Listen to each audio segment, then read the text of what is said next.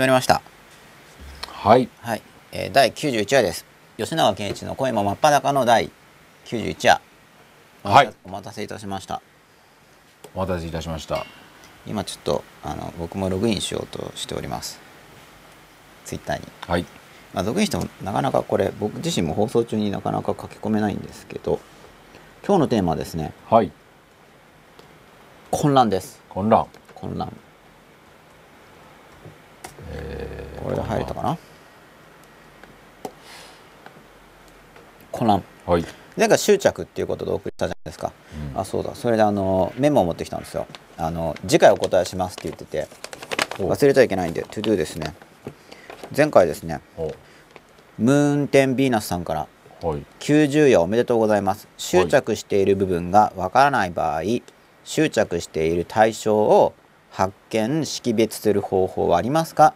特に自分の考えの執着に気づきたいですというご質問をいただいてるんですけれども、まあ、前回執着についてお送りして、うん。で執着、まあ、悪い意味の執着からははい。離れることが大事ですよねっていうお話をしたと思うんですけど、うん。で僕自身も僕の執着から離れようとするし実はこれ自分じゃない人つまり他人と僕から見たら吉田さんとか、うん。まあ、この番組見てくださってる方とかの、あれここドア閉めなくても大丈夫ですか？ちょっと今今こっちの話をしちゃったんですけど、ここの環境の話なんあですけど。ドアが開いてたんで。であの周りの人の執着もうん。減らしてあげようと思ってはい。接することがうん。すごく大事だと思ってるんですよ。ほでやっぱり支配欲があるから人間って、ううん。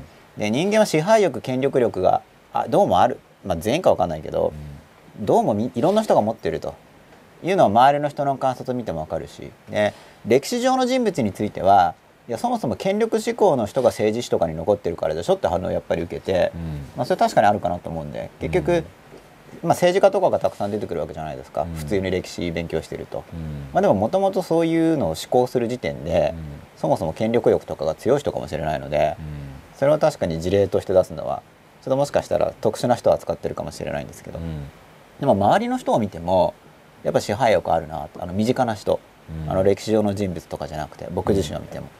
で支配欲って何だろうと思ったら要は相手をコントロールしようってことなんですけど結局それって相手をこちらの思いがままにしようってことなんで相手の自由を束縛するわけですよね。あのこっちが相手を支配するっていうのは。うんまあ、ある意味何かしらの考え方とか方針とかに執着させるわけじゃないですか。なんであの周りの人の執着を外すっていうのを重視してるんですけど、まあ、以前その洗脳と教育の違いっていうのでお話しした時にもうん。結局教育っていうのは本来はですけど、その自由解放するためのものであって、うん。まあ、確か聖書にも真理はあなたを自由にするみたいのが書いてあったかと思うんですが、まあ、僕もそう、まあ、真理はっていうとちょっと大げさになっちゃうんですけど結局、まあ、教える時に自問するわけですよね。この自由にしているだろうかうん。それともあの不自由にしているだろうかみたいにあの相手を束縛しちゃってるだろうかとかうん。自問してるんですけどもうあらゆる関係であると思うんですよね。あ特に目上目下関係。強者弱者関係上司部下の関係、うん。親子の関係先生生徒の関係とか、うん。あるいは、えー買い手側が強い場合の買い手と売り手の関係うん。とか。うん。でそこでついつい相手を不自由にするっていうことがよくあると思うんですけどどうですかね？あると思うんですけど。うん。まあ僕はそれは自分自分の選択だと思うんで、うん。別に。あそうだそれはあの、そうそれであれなんですよ。今取り組んでいるうん。子供を勉強好きにする本、子供を勉強好きにする本のですね、うん。でまあ多分これ入れる話なんですけど3つの自分って話をしようと思ってて、まあ、いわゆる近代的自我っていうのを2つ目の自分に置いてうんぬんっていう話を入れようと思ってるんですけどちょっと真っ裸ではつかないかもしれないんですが、うん。要は僕たちが自分と思ってるのは、いわゆるその近代的自我だけじゃないんですよね。つまり僕にとって吉田さんもある程度自分なんですよ。だから他人事ですよねって言い方がありますけど、うん。その広い意味の自分に入ってない時になんかうん。相相手が。うん。相手にとって相手にとっての広い意味の自分に自分が入ってない時にうん。他人事ですねっていうコメントがあるわけじゃないですか、うんうんつまり一応自分いわゆる狭い意味での自分だけじゃなくて家族のこと、地域社会のこと、うん。国のこと地球のこと人間じゃなくて動物のこととか地球環境のこと、もう地球環境のことまで言っちゃったら無機物まで入ってきますけれども、それ広い意味での自分でもあるわけですよね、うん。広い意味での自分でも。なんでその結局自分自身を自由にしていこうっていうこととその自分っていう概念の拡大っうん。ていうものが組み合わさった時にやっぱりみんな自由にしていきたいなっていう気持ちが出てきて、うん。でそういうところからその教育の動機、うん。うん、やっぱりその自由にしてあげたい。ただ、うん。自由っていうのは何が自由なんだっていうのを考えないといけないですよ、うん。だから僕の考える自由っていうのは実はガイドがあるんでつまり自立で、うん。なんな自由っていうのはだからわけわかんないままただほっぽっとかれたら自由かって言ったらそうじゃなくて、うん。やっぱりその理想とする世界にうん。近づいていけるっていうところに自由があると思うんですよね。うん。何でもほっぽっとかれれば自由かって言ったら多分そうじゃないんですよ。うん。じゃあ人はどんな時に自由って感じるかって言ったら、その本人の理想に向けて自らの判断で前進してる時に多分自由感が出ると思うんです、まあ、前進してるっていうか前進しようと思って選択ができる。理想に向けた選択が可能な状況の時に大概自由を感じると思うんで、うん。うんってことは選択肢を見せてあげてもあの選択が増えるんで自由が増えますよね。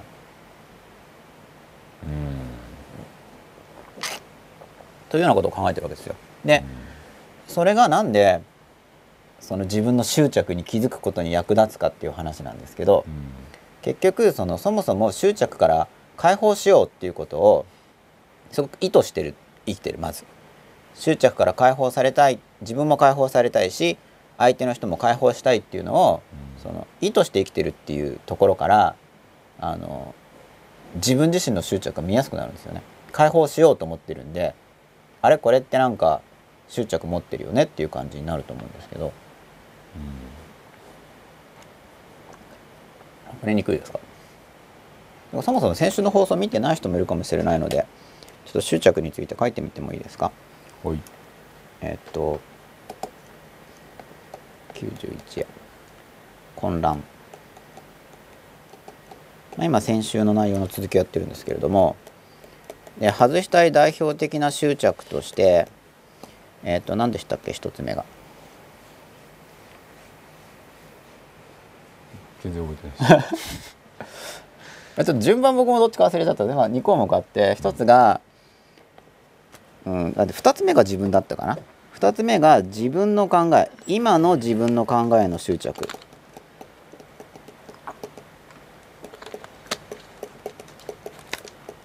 でふでもう一個があのコントロール外のことへの執着。コントロール外のことに執着しちゃえば苦しみが生まれるんですよね、うん。だってそれ執着したってコントロール外なわけだから、うん。ただスタートはそれでいいんですよね。スタートはそれでよくてまずコントロール外のことにどうも自分は執着を持っていると。気づくことができれば、うん。それこそ目標扱いしてそのための手段として自分のコントロール内の行為でそれを引き起こす確率が高そうな手段を考えるっていうふうに持っていけるんで。ただ大事なのは手段を選択して実行した時点で執着を捨てるってことですよね。つまり手段を実行するのはコントロール内だけど結果は待つしか結果を与えられるものだから分かんないですよね。っていう話をしたと思うんですよ、うん。だから合格不合格とかは試験を受けるんだったら、うん。もうそんなの分かんないから、うん。それ合格はしたいけれども、もう試験受けちゃったら分かんないんですよ。それはもう与えられるものだから。だからそこを執着してもまあどうにもなんないので、執着したら苦しいですよね。ただまあ感情反応によってなんか感情のジェットコースターを味わいたいっていう人はそれでこうドキドキとかワクワクとかまあそれそういう娯楽をしたい人はある意味執着によってそういう感情的な楽しみは得られますけどまあその感情的な楽しみに行っちゃうっていうこと自体が僕はちょっと現実逃避的なところがあるかなと思ってるんで日々の生活をどんどん良くしようっていうやらずになんかそこで感情の中に入ってまあそれで感情にこう自分を乗っ取られてまあいいかみたいな、まあ、もちろん薬物とかを使うことに比べれば健康的なんですけどね、うん。感情の中に入って逃避するっていうのは。でこういう執着がまあ執着から離れましょうよって話を先週したわけですけど離れるためにはまず気づかないといけないんで。で結局自分が執着しているのに自覚できないことがよくあると思うんですけれどもどうしたらいいんですかっていう質問だと思うんですよね。っていうことですよねきっと。執着から離れましょうって話をしましたけど、そもそも知らず知らず執着してることっていうのがよくあると思うんで、どうやって知ったらいいんだとこれこれ気になりますか？これ見てるわけじゃなくて別に、うん。あのどうやって執着してるのかっていうのを多分あの分かりたいんだと思うんですよね。でそのためのすごい重要な手法が根拠根拠です。で何かをやるときに根拠と目的を考えるといいって話を何度もしてると思うんですけどこれあのなぜの話なんですけどね確か勉強法の本の中でなぜって考えるとなぜっていうのはちょっと思考が曖昧になることが多いっていうコンテンツが入ってるんですよあの勉強法の本の中に僕の書いた。でそのなぜの中の重要な意味がこの2個なんですけどなぜっていう時に根拠を問うている時となぜっていう時に目的を問うている時と両方使えるんですよね。で他にも使えるんですよねなぜっていう疑問詞は。だからあのどの意味で使ってるかを意識してないとなんか適当になっちゃうんでなぜっていう問いが。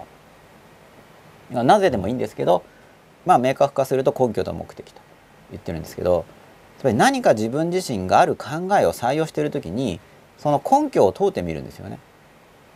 どういう根拠でこの考えいいと思ってるんだろうでそうするとあこれ単に今自分が思ってるからだなって気づきやすくなるんですよね。つまりたまたま自分がなんか小さい時かどこかで他人なり書物なりテレビなりからインプットされてしまった考え。初めはだから無批判に考えて入っちゃいますよね。多くは。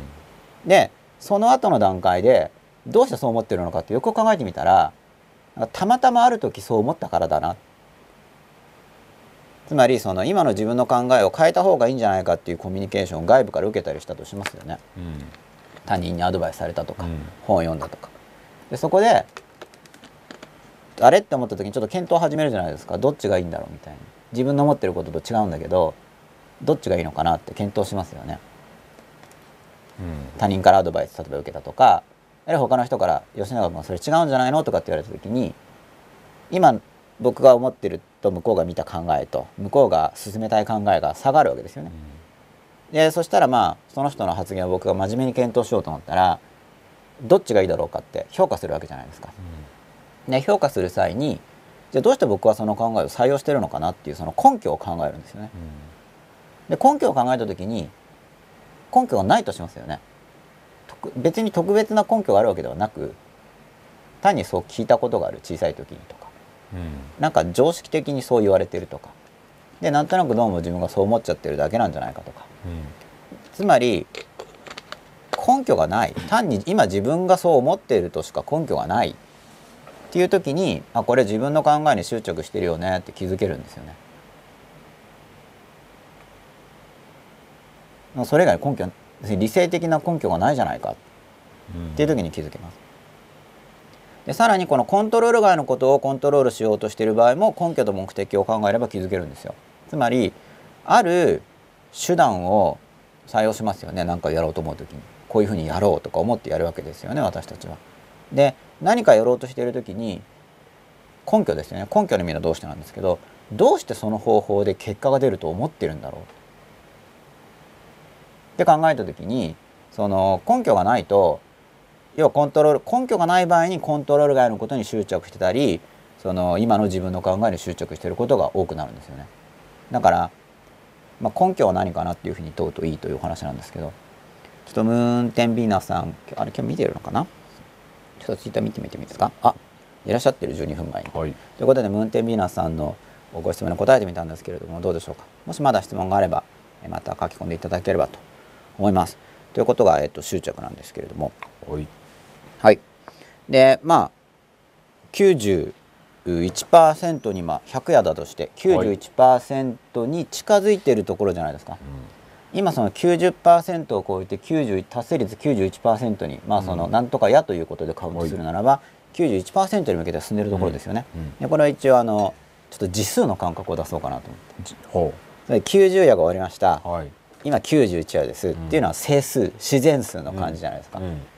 でさらにそのカウントを超え、うん。でさらにその90から90っていくだけじゃなくて単に、うん。さらにパーセントもこうちょっと出してみて。うん。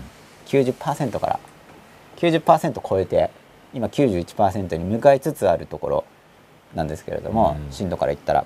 あそれで第100夜の話をちょっとこの間メルマガにも書いたんですけど、はいはいはい。100夜公開放送であの土曜日にしようかってお話あったじゃないですか、うんうんどうします？どうしましょうかね。どうしましょうかね。一応土曜日開けといてくださいってメルマガに書いちゃったんですけどおまあでもまだ結構先なんでうはい。あの変えられると思います。変えられるっていうのはこうなりましたってことでお知らせすれば大丈夫だと思うんですけどはいどっちがいいですか？吉田さんどちらでもいいですよ。あー。まあ土曜日の方が来やすいかなと思って公開放送来る人がいれば、まあ誰も来なかったら来ないで別に。公開放送なんですけど同じですねって感じで。土曜日にせっかくしたのに誰も来なかったみたいな。むしろ土曜日は来ないねみたいな。まあ土曜日忙しいですからね。すでに予定が入ってるかもしれないから、まあ、そのあたりは。でもまだ2ヶ月。蓋を開けてみないと分かんないんですけど。そうですからねでもぜひなんか最後皆さんと会話したいですよね、うん。最後ぜひ歌ってくださいよ吉田さん生で、もしはいじゃあぜひ公開放送、はい。来てくれる人がいれば、はい。生で聴けるというそうですね。みんなで歌う歌いたいですね。同じ時間でやりますか土曜日。どうしましょうかね。10時ぐらいから。ね。まあ早めに募集しちょってちょっと来るじ人数にもよると思うんですよ場所もね。これ一応あれですよね。外からでもできるんですもんね。あそうですね。なんか持っていけば、そうですね。うん。だからまあ人数多ければスタジオ入れないし、まあ、でもうん多分そんな来ないと思うんですけど 実際。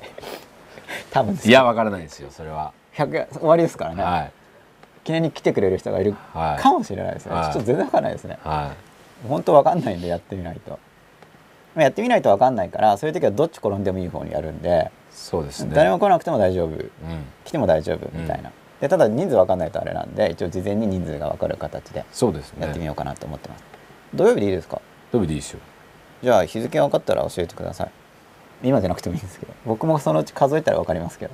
わかりますよね。こう。4月ぐらいですよね。そうですよ。4月4日がす水曜日だったんではい。木金土。5674月7日ですよ。4月7日？はい。4月7日の土曜日になるみたいです。そうですよ。4月7日ですよ。時刻は10時ですか？もっと早い方がいいですか？8時とか？そうですね。早くてそうですよね。8時ぐらいでいいんですかね、うん。一応今のところはですね、はい。変わるかもしれないですけど、うん。えー最終回は。最終回は。2012年4月7日土曜日の午後8時ぐらい日本標準時で、はい。はい、そうですね。予定ですけれども、はい。という形でやりたいと思いますので、はい。えーよかったらぜひ公開放送来てください。場はい。所は東京ですよね、そうですね。東京で行う予定です。はい。はい。ではちょっとツイッター見てみたいと思います。はい。37分前 S アンダースコア生島さん今夜もよろしくお願いします。よろしくお願いします。お待たせいたしました。29分前アンダースコアリスクアアンダースコアさんです。こんばんは。今夜もよろしくお願いします。よろしくお願いします。1週間観察しある関係にもやもやしながらも過去の考えや過去費やしていたエネルギーと時間に執着して本質的な問題を話し合うことから逃げていることに気がつきましたなんだか楽しくなくて場を楽しもうと今たまたま持っている関係の中でもがくようなという書き込みをいただきました。うん。まあ人間ってなんか初めに選択しちゃうしちゃうとそこの中で結構考えがちなんでうん。あのだから今の考え結局執着ってそういうことなんですけどね、うん。例えば目標とかもうん。執着しちゃったりとか、うん。自分の考えに執着とかなんか何かしら執着するとそこの中に入っちゃいますよね。うん。出れなくなっちゃうんで。でそれ不自由じゃないですか、うん。だから、まあ、いろんなこと、まあ、本読むのもそうなんですけどいろんな知見を入れたりあるいは抽象的に考えることでうん。もっとこう俯瞰して上から見えるんでうん。自分の人生がどっちに進んでいるかとかもこう抽象的に見れば流れが見えてくるわけじゃないですか、うん。自分の人生設計っていうか、うまあ未来の設計は完全にはできないんですけど、うん。見取り図が生まれますよね、うん。そうすると自分であのドライブっていうかハンドルしやすくなるんで、うん。あのどっちに行くかっていう。のいや基本的にはそのハンドル能力が落ちてる時に不自由になってるんですねだからスタートしてドライブとかハンドルして、えーゴールにストップまあゴールとかストップなんですけど、うん。コントロールっていうのはうん。始める。でこうハンドルする。うん。で止めますよね。でこのコントロールっていうものを保持してるかっていうのを意識しても、まあ、自由の感覚もわかるしうん。執着してても気づきやすくなると思いますやっぱハンドル能力が落ちるんで執着してると。そうですね。でハンドルで重要なのはあの年がら年中ハンドル動かさなくていいってことですよね、まあうん車運転する時でも、まあ、必要な時だけこう動かすわけじゃないですか。うん。そうですよね。ずっと動かさないですよね、だからハンドルって言っても断続的な刺激でいいんで何かをコントロールする時っていうのは。で実はコントロールがうまくいってる時というのはそそのハンドル頻度が少ないほどコントロールが高いんですよ。うん。例えば全自動操縦とかで「はいスタート」ってスタートボタンを押して、終わらす時に「はいストップ」ってストップボタンを押すだけで済むならこれ非常にコントロールがうまくいってるわけですよね。でマニュアルでもっと細かく微調整するとなったらなんかずっと状況を見て操作して状況を見て操作してっていうハンドル操作もあってうん。それは大変なわけでコントロールがあの、まあ、エネルギーをすごい取られるうん。コントロールになってるわけですよね、うん。だから、まあ、スタートそのハンドルストップっていううん。一連のプロセスがある時になるべくその何もしないでできればその方がコントロールがうまくいってると。うんいうそういうコントロール概念を持っているとうん。いろいろなあのプロセスを動かしや動かしやすくなると思うんで、うん。そういうのも参考にしていただければと今日思いますけど。たまたま見た TED ってあるじゃないですか。知ってます？映画？映画っていうかなんか講演サイトで。知らないです。知らないですか？サイトですか？ははい。あいろんなこうなんていうんですか？公演ってあの何の公演ですか？話す方？セミナーセミナーの方？はい。はい。で今日本当今日さいあの指揮者？はい。ななんとかフィルオーケストラとかあるじゃないですか、はい。要するにそれのなんか音楽の？音楽の。指揮者さん。指揮者さんの話があって、まずは今の話で。あそれインタビューかなんかが載ってるってことですか？公演です公演が見れるんですか？動画とかで。そうですそうです。もういろんなはい。はい。まあ、指揮者なんてまさにコントロールですもんね。そうそれで指揮指揮でもってコントロールできてなかったらしもでクラシックがいかに素晴らしいかっていう、名前が指揮ですからね。そう。でその5歳児のピアノ6歳児のピアノみたいなので、はい。それを全部実演してるんですけどはい「だだだだだだだだ」ってあるじゃないですか。今何歳児ですか？5歳児ね。5歳児はい。要するにそれはもう一個一個リズム取りながら「だだだだだだだ」っていうのが5歳児まあ、だと5歳児っぽい感じ。で6歳児だったらはい、「でででででででででで」っていう。はい。今何が変わったんですか？だからせ5歳児は「ででで」い一音ごとにこうリズム取るみあたいな。あなるほど。それが要するに「でででででで」なってって、はい。だんだん要するにそのリズムを取るなんていうんですか、えー間が広がっていく。なるほど。経験を積むことによって、はい。だから滑らかになってくるっていううん。話をしたんですよね。はい。で今の話と一緒なんですけど要するに。そうですね、はい、一個一個こう、うん。要するにじゃなくてもう一年を通したもうはい。滑らかな動きになるっていう、はい。い、う話をしてて、それをねもう5歳から11歳とか12歳まで全部変化つけてうん、なるほど。実演しながらやってて、それが全部できるのがすごいですよね。そうですねだからまあその公演めちゃめちゃ良かったんですけど、そういった話要するにそれが結局は人に伝わるあの音楽。波動となっはいてみたいな、こう要するにそれが滑らかになればなるほどやっぱり一回表現力が上がるってことですか？表現力と要するに伝達力ですよね、はい。共有共有できるはいっていうでそれをなんかもう全てプレゼンテーションか何かで全てを完璧にこなしてもう1600人の人と一体感を作作ってて、はい。おーすこごい。れ多分おじいちゃんなんですけどね。はい。らまあ今の話を聞いてて、多分そうちょっと同じだなと思って言っただけなんですけど、はい。あでもそれもハンドル能力の向上っていそううことやっぱりだかですよねら、うん、やっぱりそういうなんでしょうね。自分のリズムでやりすぎるとやっぱはい。り共有はできなくて、まあそれは多分自分自身の中うん。にその慣れによってうん。無意識的な、うん。無意識的な回路を形成して、そうでしょうね。そこでちょっと自動化を取り入れて、うん。だから意識的な制御っていうものはうん。少し少なくてもよくて、うん。で多分その理性だけじゃなくて、うん。もっと感情とかとも直結させて例えば表情とかっていうのは感情が出るわけですけど、うん。もしこの顔の筋肉っていうのが上手に動かなかったらカクカク動くわけじゃないですか、うん。でそしたら表情まあ、が自違和感然じゃないですよね。それでその演奏も多分そのそのまんまうん。伝達できないとやっぱカクカクするわけなんで、ううんまく出ないんだと思うんですけど、うん。そうなんですよね。だからやっぱり違和感を感じるものは人間は、はい。無意識に違和感を感じるとやっぱり伝わってこない。やっぱマスターってのはこう滑らかな動きになると思うんですよ、うん。いろんなこと。例えば車とかでも、うん。やっぱじゃあしょっちゅうフィードバックをかけてうんま、っすぐ進めてハンドルをこうしょっちゅう来てればガクンガクうん。ンガクンガクンガクンガクンって動きますけど、うん。上手ならばもっとスムーズにうん。こう動かせるわけですよね、まあちょっと動かすにしてもそのコントロールがうん。微妙なコントロールになるんでちょっとのコントロール要は行き過ぎて戻して行き過ぎて戻してっていう感じが下手なコントロールの典型でうん。ただそれでもネガティブあのフィードバックしっかり入れればうん。ジグザグしながら進めますけど、まあ初心者の特徴ですねこのうん。ジグザグ系のは、まあ、止まるよりはいいですけど。入門の時はそのなんだろうじギザギザしたコントロールでいくと。で上手になったらスムーズにスムーズにいくよ、うん。ででもスタートコントロールストップ、うん。まあ、ちょっと間の間の単語何かよくわかんないです、まあ、スタートストップは普通の日本語なんですけどうん。その途中のこのハンドルってあんまりよ、まあ、言う言うんですけど、うん。名詞のハンドルばっか使いますからね、うんドライブでもいいんだけど、ドライブっていうと駆動力自分が出してるイメージがあるんで、うん。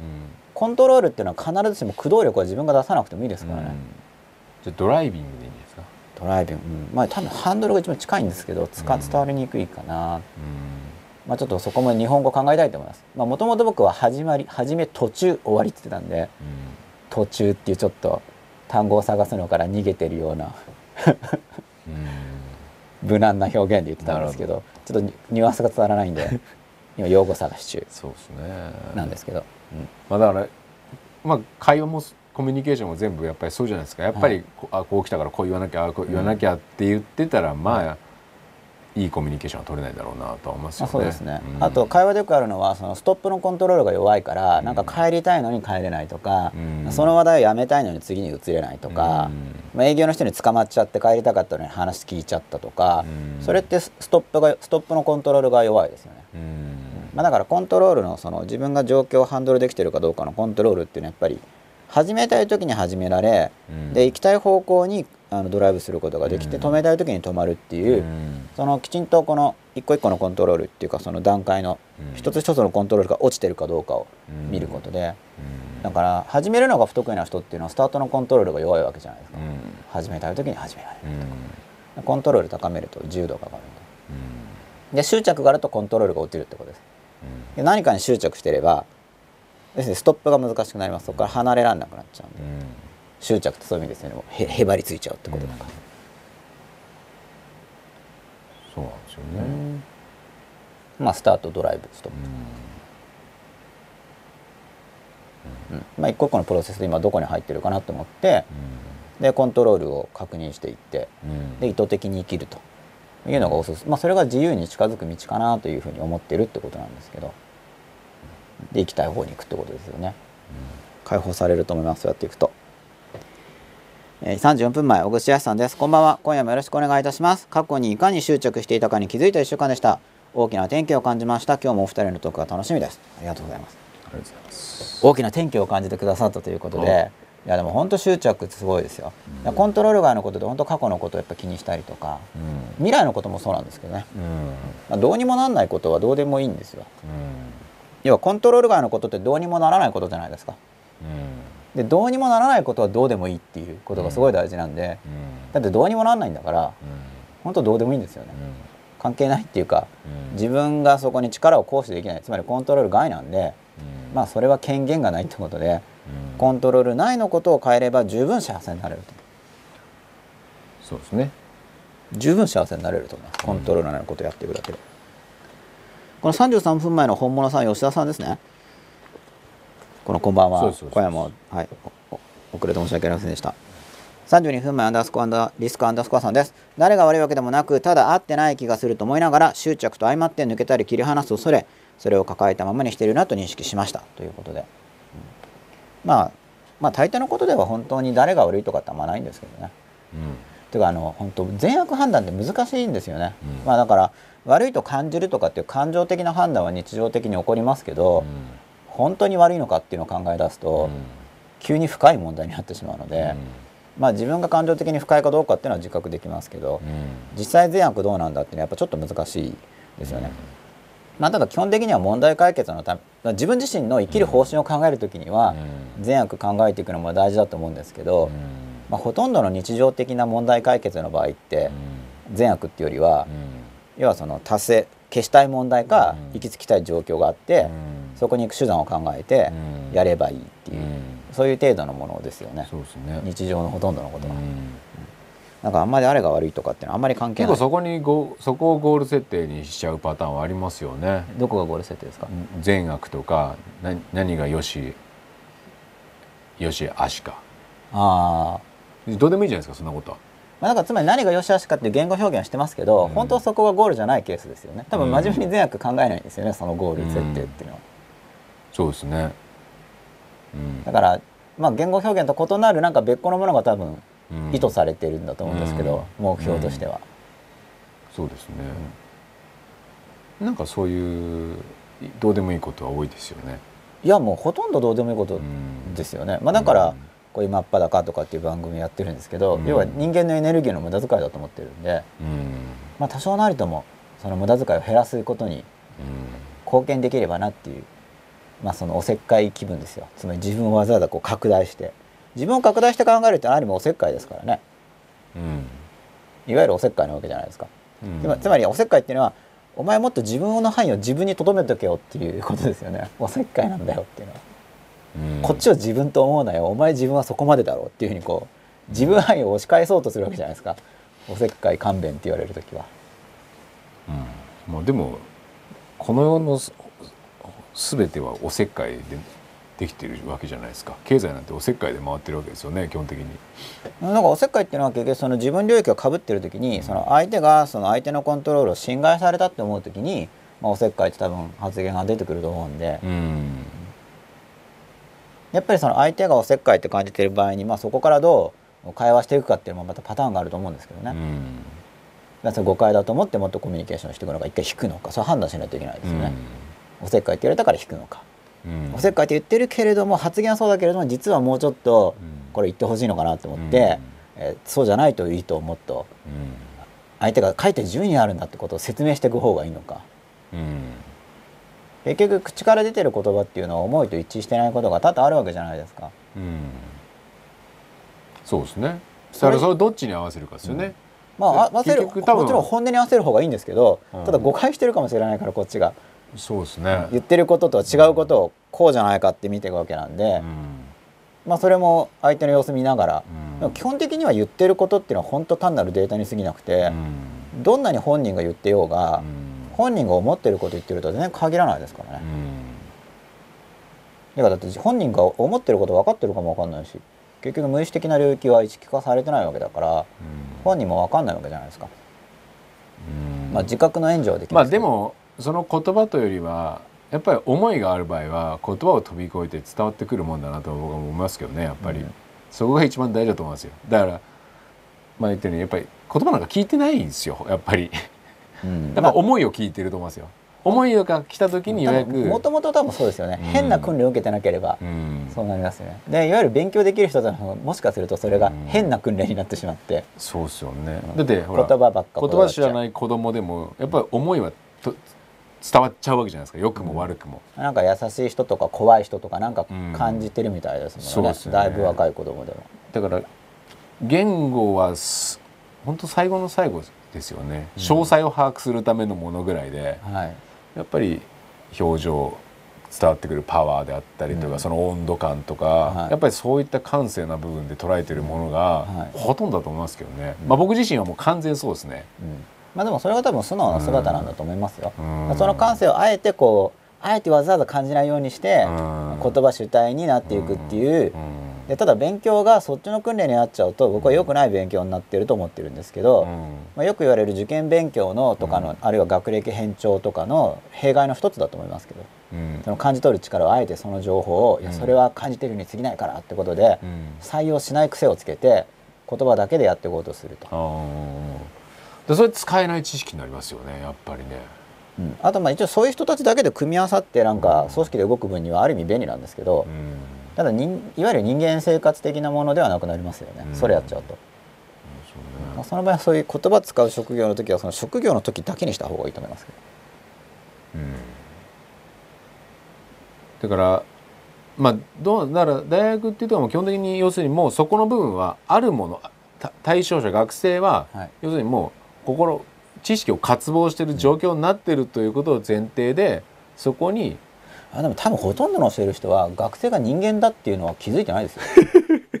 いやでもそうそうですよ。会社の社長もそうじゃないですか。社員が人間だって分かってないですよみんな。親も分かってなかったりします。子供が人間だっていうのは分かってなかったり確かにね。それは見失いなんかね忘れちゃうんですよ。ね。自分が人間のことはみんな分かるんですけど。結局他人でだから一見物だからうん一見ものじゃないですか。あのね。心は自分しか感じないですからね。自分が人間だっていうことを本当に認識した時は、はい。逆に見えたりするしません？すると思う。だから結局自分だだからその真っ裸の話で自分を自分で感じてるから他の人見る時にもその同じような視線を向けるじゃないですか、そうですよね。そこでなんかまあそれ下手すると強い投影になってしまって誤解も生まれますけど、だからそこも注意しつつ。うんうん。だから今日中になっちゃうわけじゃないですか。あそうなんそういうことですよ、ね、そういうことですよね。はい。自分も人間じゃないですよね。自分も要するにもう教授になってるわけじゃないですか、はい。で教授という固定概念があるわけですよね。教授イコールこういう感じみたいなものを、はい。まあ、どこで身につけたのか自分の先輩教授になるまでにいた、うん。まあ、大体その上にした人のあれがインプットされるんでしょうけど、まあ基本的にはその大人になる過程でなんか人間であることを捨てろみたいなカリキュラムが多分入ってますよね僕はそれはちょっとどうかなっていうちょっとそれがだから反対派なんですけどやっぱり社会人とかっていう言葉で美的なんですよ美うんまあ、一応美化されてるんじゃ美化されるないですか。出ますよね、まあ美そんなに美しい扱いはされてないですけれども、まあ、一応美化されてますよね。うんまあまあ少なくとも問題視されてないですね。大人か、その要するに自己大人か子供かみたいなとこの、うんそっちが常識だということになってると思います。なってますよねでもやっぱりそこで、まあ、もう毎回言ってるのかもしれないですけどとにかくやっぱり思うのは、そこで何が恐ろしいって、やっはいぱ本来自分が持ってる愛情というものを喪失していくっていうのが、やっぱり一番僕は恐ろしいなっていう。あと思いますよ、うん。でしかただその社会人とかっていう確一化に対して、うん。その反動として日本の教育界で出てきた概念って個性じゃないですか、うん。船舶だなって思あ思いませんか？僕は思ったんですけどつまりそれじゃあ社会人で常識でっていうので人間性が失われると、うん。じゃあどうすればいいんだって言ったら、個性だってなったんですけど、はいはいはい。個性かみたいな。これなんのかなそれでっていう、うね。だ別にまあ実験してみないと分かんないですけど、まあでもかん考えるつまりし思想とかんして考えるだけでじゃあ個性ってものを重視した時にその人間不在っていうものが解消するんですかって思うと、いやそこはなんか大問題が生じている部分は扱ってないんじゃないのっていう気がうん。実にしてしまうんですけど、うん。で個性重視だって言って言うこと聞かないって言って困ってるわけじゃないですか、うなんとも言えないですよね。んなんとも言えないですね。あずれてるんですけどね初めから多分。だからそれも個性ということ自体がもうちょっとおかしいですからね。うんまあ個性ってあるでしょうって感じなんですけど、はあだからちょっとねすごい不自然じゃないですか、まあ、一応言わんとしてることは分からなくもないんですけど、うんその本当分からなくもないぐらいなんで勝手にこっちが拡大解だ釈している個性っていうるかなと。いうのもまたなんかソフトではい。要するに自己喪失してる状態で、はい。あそうなんです。その個人個性っていうかっていう。喪失してるまんまでまんまでソフトをただ入れ替えるう。んみたいな話じゃないですか、きちんとした反動になってない気がするんですよいやね。絶対なってないですよね。で今どうしようみたいな感じに多分なってるわけじゃないですか。はあでもだから学校教育に対する失望みたいな感じももう出てきてるぐらいですよね。そうですねもう行かせない方がいいだろうっていうね。で本当それぐらいの勢いになってきていや本るんですよね。当そう思いますよ。いや僕も親として本当考えますもんやっぱり。いや本当最近その行かせたい学失させるために最近本当行かせたい学校校がないんですって話をよくはい。聞聞きますよね最近。はい。志望校はいいや。やどこもないんですみたいな。いや本当そうですよ。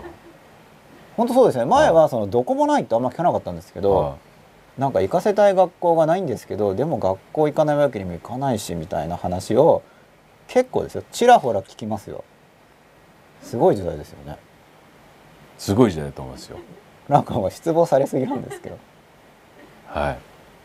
でもまあ吉田さん自分本人だしその子供を持っている親としてはなんかその雰囲気わかります。僕はもう親から聞くだけなんですけどはどうしたらいいんでしょうみたいな。いはい。や自分の好きな勉強したらいいんじゃないですかみたいなことを答えるんですけどしょうがないからとりあえず行く行くだけ行っといて。うん。でないんでもう本当行かせないかはい変える作る変えるしかないんですよね選択肢は、うん。自分で教えるか。そんな雰囲気になってきてますいやもう本当そうですよ、はい、僕もじゃあ親としてもそうだし仕事としてってもそうですけどまあ喪失っぷりは半端ないですよ。いろんなとこの意思が。すごいですね。もう怖い怖いです。でも本当にそれってなんでしょう戦争と同じじゃないですか。結局、はい自分個の意思を失って結局、はい。ビジネスだって言ってやってるけど、もう結局戦争ですよね、はい。で兵隊じゃないですか、はい。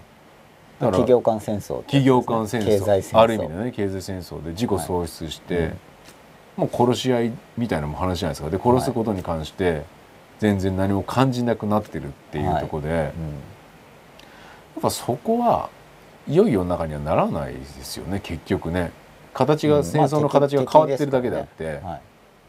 やっぱそこを根本的にやっぱり見直してどうやって共存はい共栄できるかっていうところをやっぱり取り戻さないと、やっぱり本当いけないだろうなと思いますよね。絶対あると思うんでそれは。いや僕もちろん僕も、まあ、ちょっと具体的な形はまだわかんないですけど、うん。まあ、そこを追求すべきあるべき姿としてはそっち側をどうしたらできるかっていうどっちがいい、さっきの話でどっちがいいかじゃなくて、はいそっちがあるべき姿じゃないですか。うん。そういうのだからもっと考えていく教育があるといいですよね、うん。学校内にしても。うん。ただでもなんかその若い子たちはなんかやっぱそういう進化してんじゃないかなと思うんですよ。そっちに行ってんじゃないかなってそういう見見見方をすると。もともと問題意識あちこちに感じていると思うんですけど、うん。それはだから外部の人がこう潰しちゃうとなんかもういいやってなっちゃうんで、うん。だから例えば就職しないっていうのもはい戦争を放棄しますっていう意味じゃないですか、うん。見方を変えれば、はい。だから正しい判断かもしれないですよねそういう意味では、うん。ら殺し合いぐらいだったら餓死を選びますっていう選択をしてるのかもしれないじゃないですか、はい。意識的なのか無意識なのか分かんないですけどね、だからやっぱ多分なんか違うと思ってると思いますよ。多分そうなんですよね。なんか違うそこでずっとやるのはうん。なんか違う。ただなんか違うだけでうん。じゃあどうしようっていうところがまだあんまり分かんないっていう感じなんだと思いますけど。うんからだそこを別になんでしょうね。もっと別にたくましくやればいいんだろうなとは思うんですよ。はい。その道をやっぱ追求するっていうのが重要じゃないかなとは思いますけどね。まあ、やりがい生きがいがあんまり見つかりにくいってことだと思うんですけど、うん。あるここのことのためだったら自分の人生とかエネルギーをうん。割きたいって思えることがうん。あんまないってことですよね。そうですね。でまあ真っ裸になっていくと、はいそういったことも考えられるようになっていくっていうのが大きいと思うんですよねそういう意味ではね。うんだと思います。やっぱり自分がやってることをやっぱり客観的に冷静に見れて、はい、本より本質から思考がスタートする、はい行動がスタートするっていうのはすごく大きいことだなと思いますよね。うん、本当そう思います。自分のことを自分で分かんないといけないんで。自分のそね。でその上でやっぱりいろいろな、まあ、僕はまあ読書をおすおすすめするんですけれども、うん。やっぱりまあまともな本を読んでうん。考える、そうですよね。まあ本当パラッとちょっと読むだけでもいい。要は思考の刺激になるっていうのが目的ですから、うん。でそれで刺激になってうん。また考えてうん。進む道を考えるみたいなことの繰り返しだと思いますけど。だから本の選択も本当でも本の選択は大事ですよね。まあそうですよね。結局うん。そこにだ若干若干染まるわけなんで、まあ、そういう意味でだから若い時に有名どころを一通り読んどくっていうのはいやそうですね。うんいいと思います。そうですね。とりあえずず一通りまあざっとでもいいから、うん。うん読んでおくみたいな。そうですよね。後で思い当たる場合もあるじゃないですか、うん。ああんなこと言ってた人いたなとか、うん。そうですよね。それは本当大丈夫ね、まあ、基本的には教育っていうのはそういう、まあ、ある程度良い基礎を与えてあげるっていうことだと思うので、うん。特にその、まあ、学生大人になる前の段階の教育、うん。その専門課程とかに進む前の教育というのはなおさ。ら。しかも専門課程自体も、まあ、ちょうど僕が大学行く頃からその学際的なことの重要性っていうものが、うん。あの専門家の弊害ですよね、うん。あのまあ、デカルトみたいな。分割してうん。考えていって還元すれば全体だみたいな、うん。そういう考え方がちょっとそれだけでは問題に対処できないんじゃないのとかっていうふうになってきていて、うん。で大学の学新しい学部とかが新設されて、学際的な学部がちょうどかなりちょうどちょうどかちょっと分かんないですけど、うん。まあ、できてきたぐらいの時期でうん。今もかなりそういうのできてるわけですけどそうするとある問題解決に対してさまざまな学問分野の知見をこう集めてくるわけじゃないですか。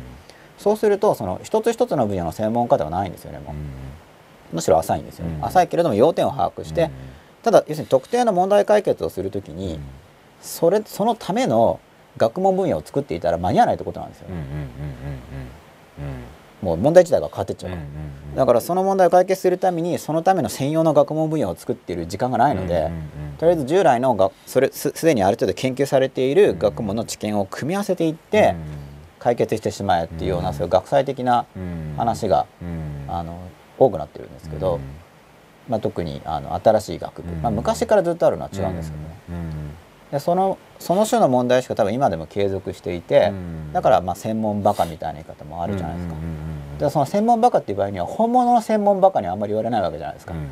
もうつくづく専門バカで本当にプロフェッショナルだったらあんまり言われないんですけど、うん。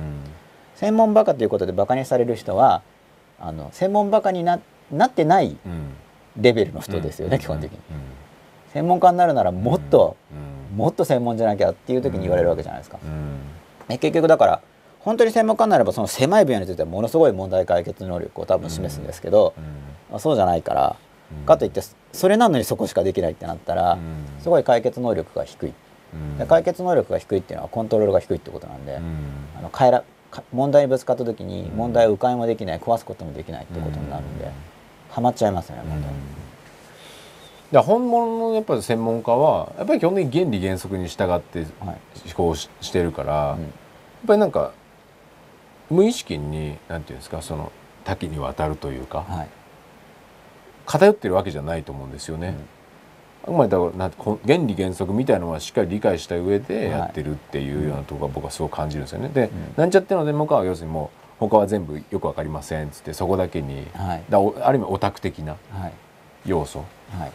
だけでこうやってるような感じがするんですよね。本当のプロフェッショナル一流の人っていうのは、はい。やっぱ原理原則っていうのをうんどうも例外なくそれに従ってやってるような気がしますけどね。よくその一何かに一流になると、うん。他の一流の人と話が通じるとかって言うじゃないですか。多分根底の部分は一緒だと思うんですよね。やっぱ多分僕も似てると思うんですよね、うん。それはもうレベルが上がるっていうこと自体がもたらす何かだと思うんで、うん。うん。そうですね。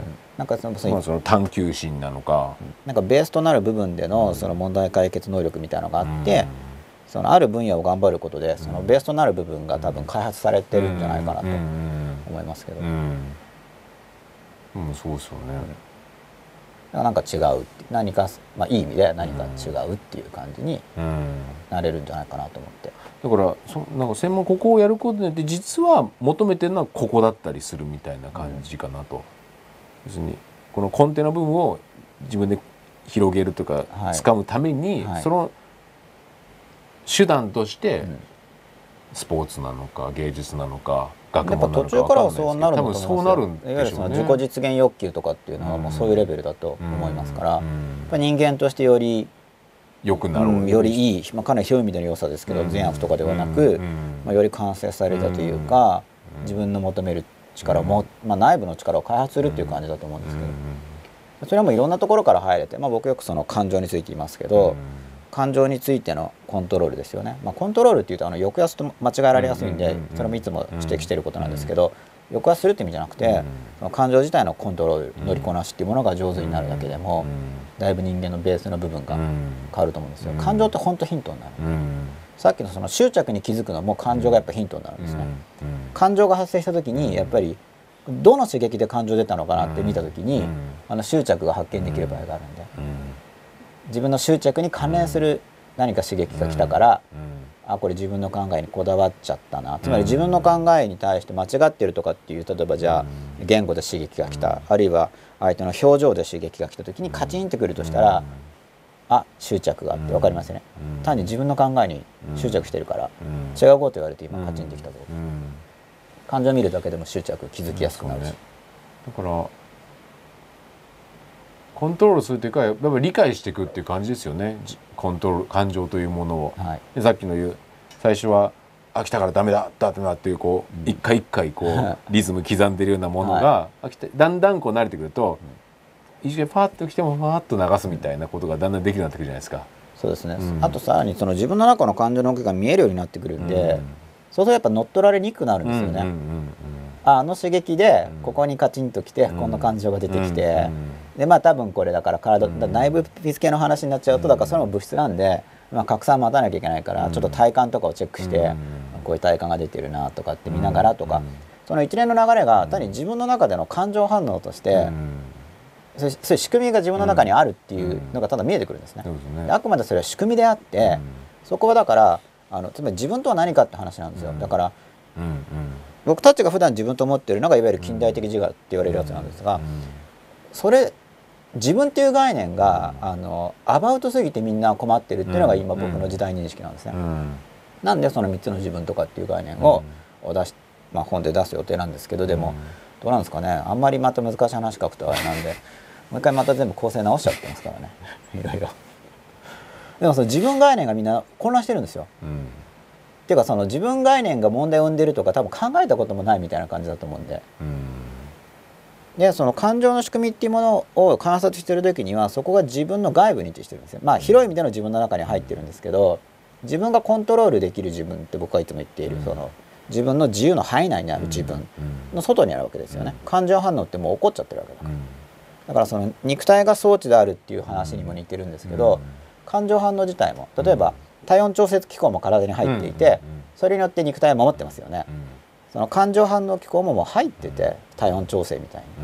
で一応この社会の中で生き抜く助けをしてくれる、なんか原始的な学習機能の一つがもう入ってると、ただそれは原始的な学習機能なんで、それに頼るだけでは、その行きたいところまでばっちり連れて行ってくれるほどの自動操縦性能はないっていうふうに僕は思ってるわけです。だから操縦性能を高めるためには勉強しないといけないんですよね。その生まれつきのものだけでは足りないと。だから勉強しなきゃいけないんだっていうような話が、まあ訴えたいことだし、本にも書きたいんですけど。だから自分自分そのものではないんですね感情っていうのは。体温みたいなものです。体温が今日は暑い、例えば熱出したら苦しいじゃないですか、そういう意味では熱は自分でもあるんですよ、確かに熱出したら苦しいから、だけど風邪ひいて熱が上がりました、でもその熱は自分そのものとは思わないじゃん。確かに自分ですけど高熱は自分そのものじゃないじゃないですか。まあ、もう仕組みですよね。高熱は自我って取らないですね、でも感情は結構多くの人に自分感で熱に、熱みたいなその体温測りました。平熱です。高熱ですっていうその温度ゲージありますよね僕の中の感情はそれに近いんですよ。怒ってるみたいな。悲しんでる落ち込んでる。だけどそれは自分感の問題なんで今の現代日本の人の自分感の多くだと感情は自分の中に入ってるんですよ。おそらく。でそれ僕は混乱を生んでると思うんですよ。だから自分自身で自分の感情を、よしじゃあテンション上げようとか、はい、まあ基本やっぱできないじゃないですか。うん、あもそ一回だから一回何かしら間接的な影響を受けさせない。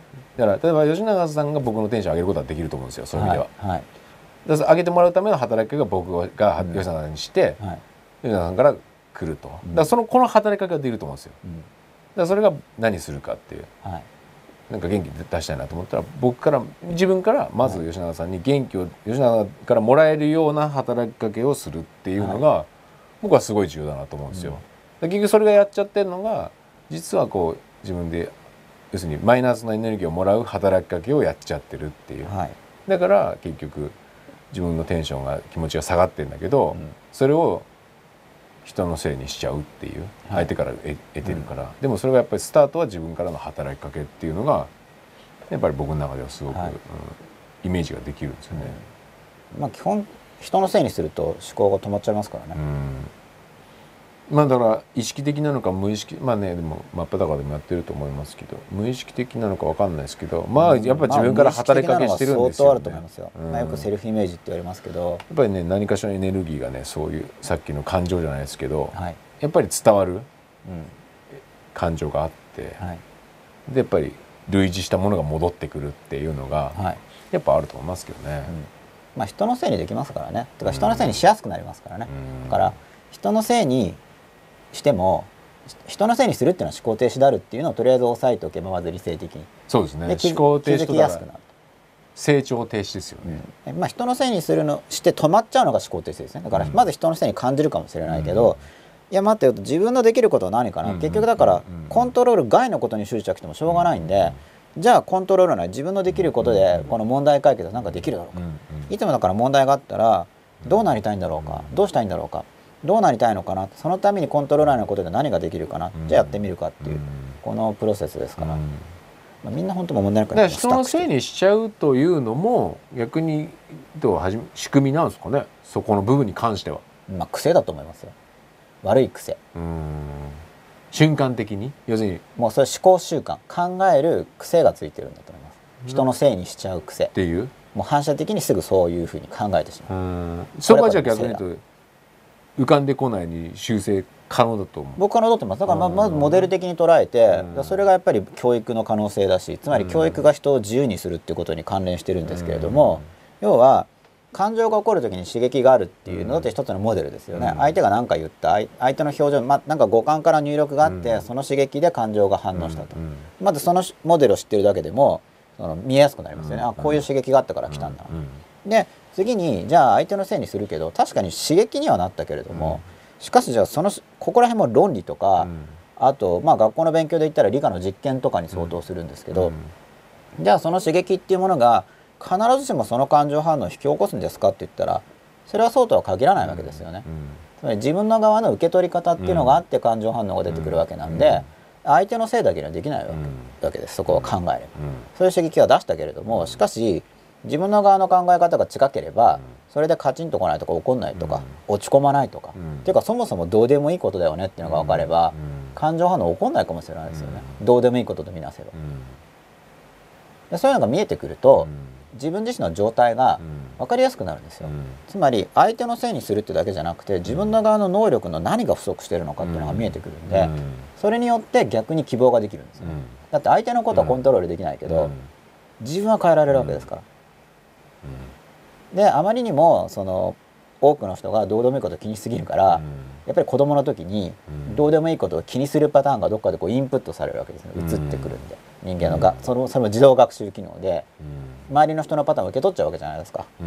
自動学習で。だから自動学習されたもののうちおかしいやつを気づいて入れ替えるっていうまあ自動学習としつけですよね。しつけと呼ばれるものですよね、そうですよね。もうそこまでいくと強制されてますけどね、まあ子供側から見たらある意味自動じゃないですか。自動っていうのはつまり自分で意図して学んだわけじゃなくてたまたまその環境に生まれついてしまったからそう学ぶことになってしまったってことですよねでもそこに批判的検討を加えて変わっていこうとしたら、やっぱりそこには試作することとか、勉強すること、あるいは自分が良いと思う人の影響を受けることとか、まあ薫陶でもいいんですけど、そういうことがやっぱ必要になってくると思います、変わるために。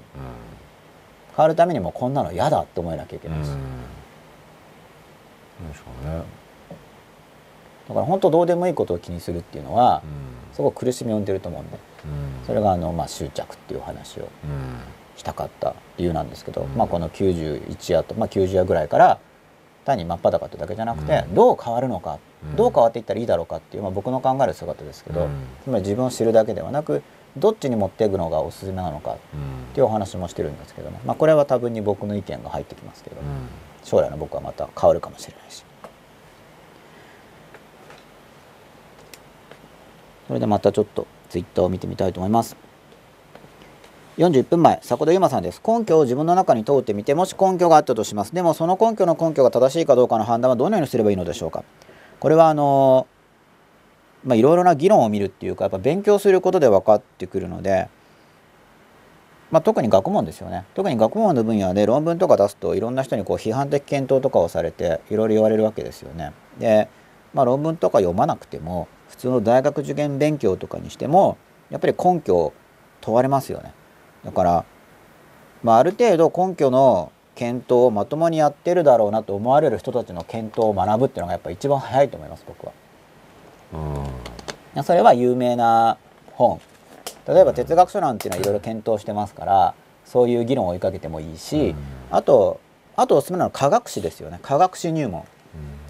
どういう実験で過去のこういう仮説がおかしいとされたのかとかあの入門レベルのことでもかなり役立つと思います実際は。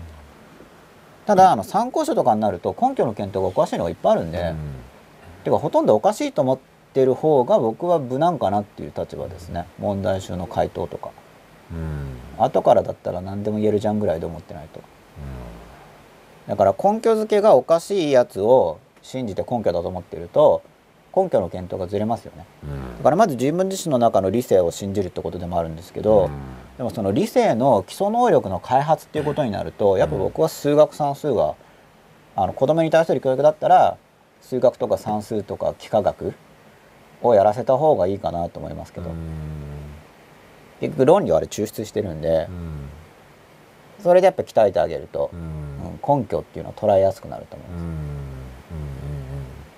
要するに自分の中のそのそこにき気づきやすくなるってことですね。その数学とかそういうのやるとやっぱりあとおかしな論理付けがわかる。分かるってことですよね、はい。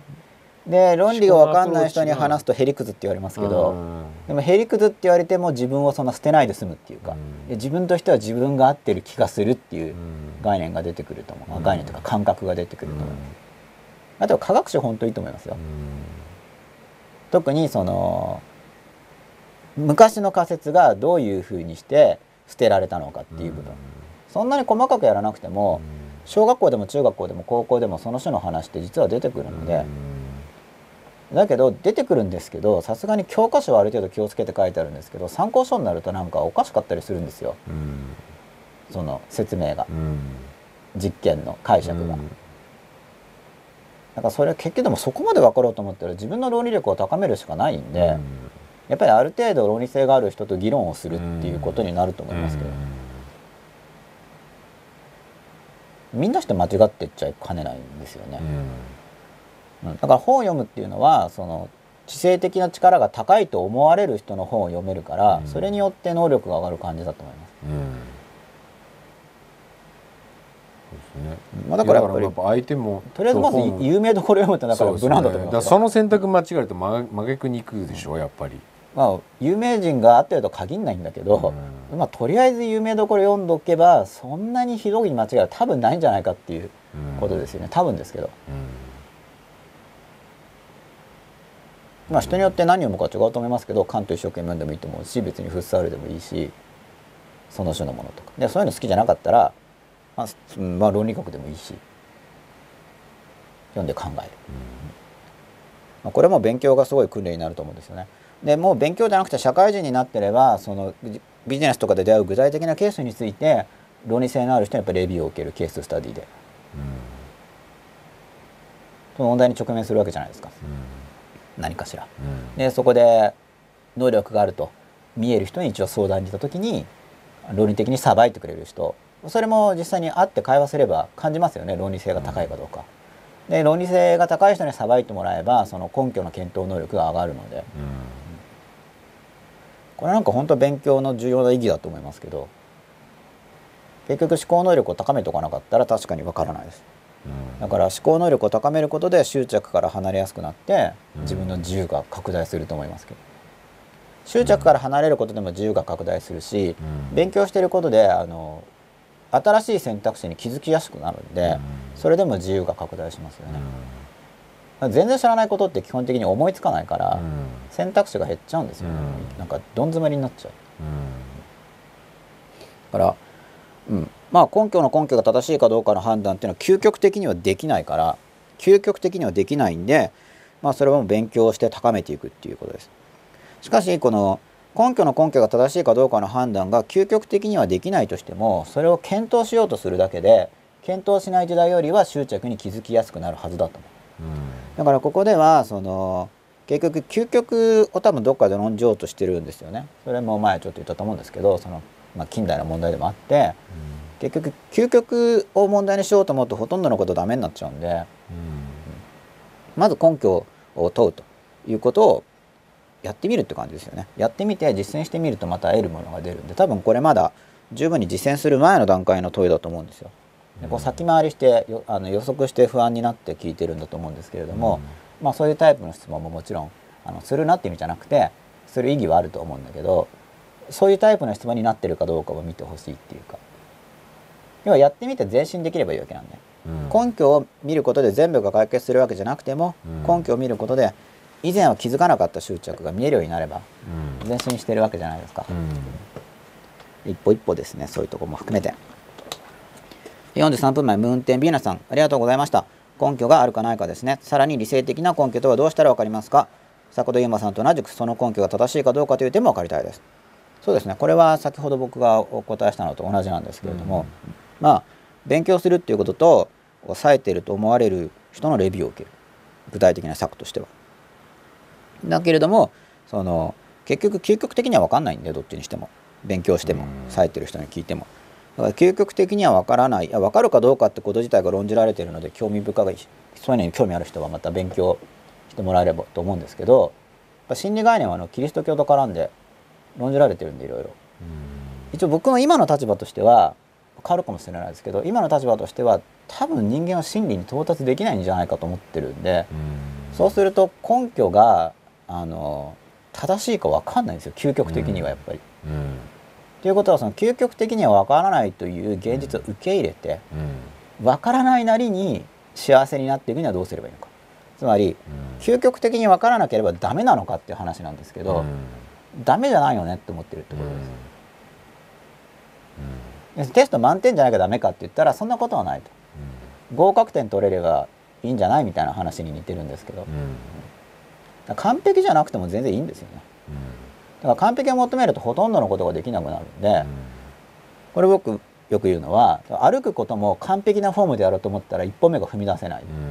あの完璧なフォームで歩いてる人なんて多分いないんですよ。でも歩けるじゃないですか、うん。それが大事だと思でもこの世はやたらと根拠を求めますよね。うで根拠を議論するのはいいと思ってますよ。根拠を求めるならいいことだと思まあ根拠はどうでしょうね。まあ僕はもう感覚派なんで。う、はい、その感覚を根拠にしてるってことじゃないですか。そうですね。だからその根拠がなければ要するに例えばできると思う気持ちっていうのも、はい。やっぱり説明づかなくても、根拠がなかったら基本的にイメージは湧いてこないっていうのがあると思うんですよね。はい、そういったことを見失わせる風に根拠って働いてるなっていう気がするんですよ。あなんかそれはあれですよね。根拠を知りたくて聞いてるんじゃなくて、うん。根拠は何だっていうそう言語表現は取ってるけど言語がとらわれてる感じ？根拠を知りたいわけじゃなくて、うん。やめろって意味で言ってる場合ですよね。要するに。っていうことが要するに否定的な形として根拠が何っていうことが多い気がするんですよね。うん。なんかはい。ビジネスにおいても、はい。まあ学問においてもそうなのかもしれないですけど、はい。でそこも自己を喪失させるすごく大きな要因になってんだろうなっていう、はい特に大学の論文とか,、なんか僕そこがすごく自己を喪失させてんじゃないかなって思うんですよなんか、うん。まあ確かに論文は論文でまたちょっとうん。世界でもその要するにそれをやるか過程において、自分の感性とか感覚というのをちゃんと客観的に捉えてればそれはそれでやればいいと思うんですよ。はい。でも結局それを無知な状態でやらされるわけじゃないですか、はい。大学入って。うん。3年生とかなんですか、はい。分かんないですけどはい。二十、歳ぐらいで、はい。多分その前提にあくまでそれはこういうことのことであって自己を喪失するとは違うよっていう話ならばいいと思うんですけど、はい。なかなかそれをちゃんとセパレートしてやってるわけじゃないと思うと、はい。やっぱり思考の、うん。そこまで真剣に初めて考えることって多分そういう論文とかになるわけですよねおそらく、はい。何かについて。うん。その時に僕はすごく自己の感性みたいなものを喪失するんじゃないかなっていうふうに思うんですよね。はい勉強してるほど人ほど話してると僕はすごくそういうのを感じて、うんなかなかいじめられちゃってるんでしょうね。うん、まあでもそういう話らしいですよね。要するに教育それはお前の意見だろみたいな僕ことをやたらとう言うとか教育っぽくないんですよね。うんそうですね、僕が思うところの自己の拡大じゃ教ないんですよね。育じゃないんですよね。うん、自己を育てる形にはなってないんですよ。やっぱり自己を喪失させる形になってるなっていう、うん。でもだから伝わってこないんですよ。やっぱり。要するに。で説得しようとして理屈で説明できてもはい。それは人には絶対伝わんないんですよね。うん。うん、まあモテない。そ本人も。納得。まあモテないに行きますか。うん。なるほど。でだって説得したって、まあなたのことを好きにならないですからね。評価の一種ですからね。うん、って思いますよやっぱり。うん。でそれでモテてる人見たことないですもん。理屈で。うん、俺に惚れろと。なぜなら。う、うん、でも自己喪失してるから何本あってたって伝わってこないんですよ。まあそこまで言ったらキャラ立ってると思いますけど。俺に惚れるべきだと。なぜなら根拠はこれで。いやそれに近いですよ、ね、僕が感本当じるのはにそこまでやってくれればなんか爽やかかもしれないですけど。大事なことだと思いますけど、中途半端にうじうじしてるからですよねどっちの人も。うんだから結局だからその根拠って言ってもなんか自分を押し殺して出してるようなものだから。そうですよね。まあでもしょうがないですよね。やりたくないことやってるんでしょうねどうせ。もともと。うん、そうですよね。だからもう根本が盗作してるわけじゃないですか。その卒業するためにしょうがないからやってるとかの世界だから、うん、そうまあそうですね。本人もスタートの時点でもう自己を見失ってますからねそもそも。うなんかそこがすごくわかなんかそこも極端になんか分かれてる感じがしますよね。だから感性は感性でまあそれはそれ極端な部分もあるでしょうし、なんか卒業とかは、まあ、僕は実際に退学してるから僕言うと問題あるかもしれないんですけど基本的にやっぱどうでもいいことだと思ってるんで、うん。その入学することも含めて、そうですよね。うん生まれる死ぬも基本的に僕はどうでもいいことだと思うんですおそらくは基本的に基本的にはですよ。もちろんその生きてる以上頑張って生きるんだけれども基本的には多分どうでもいいことだと思うんで。まあかなり大きい意見としてはそうですね。だからそこはだからさまず執着の話なんですけど、うんまあそこまでいけたらすごいすばいけたら素晴らしいと思いますけどね。だってこだわったからってどうもなんないですよだいやいやそうですけど。そのこだわらせることが まあそれ理屈はねそうだと思うんですよ。こだわらせることがうん健康食品業界にしても医学界にしても薬品業界にしてもまあ美味しいわけじゃないですか、まあそうですね。なんかもうそういうのはちょっと色濃く感じすぎちゃってちょっと興ざめなんですよ、僕としては、うん。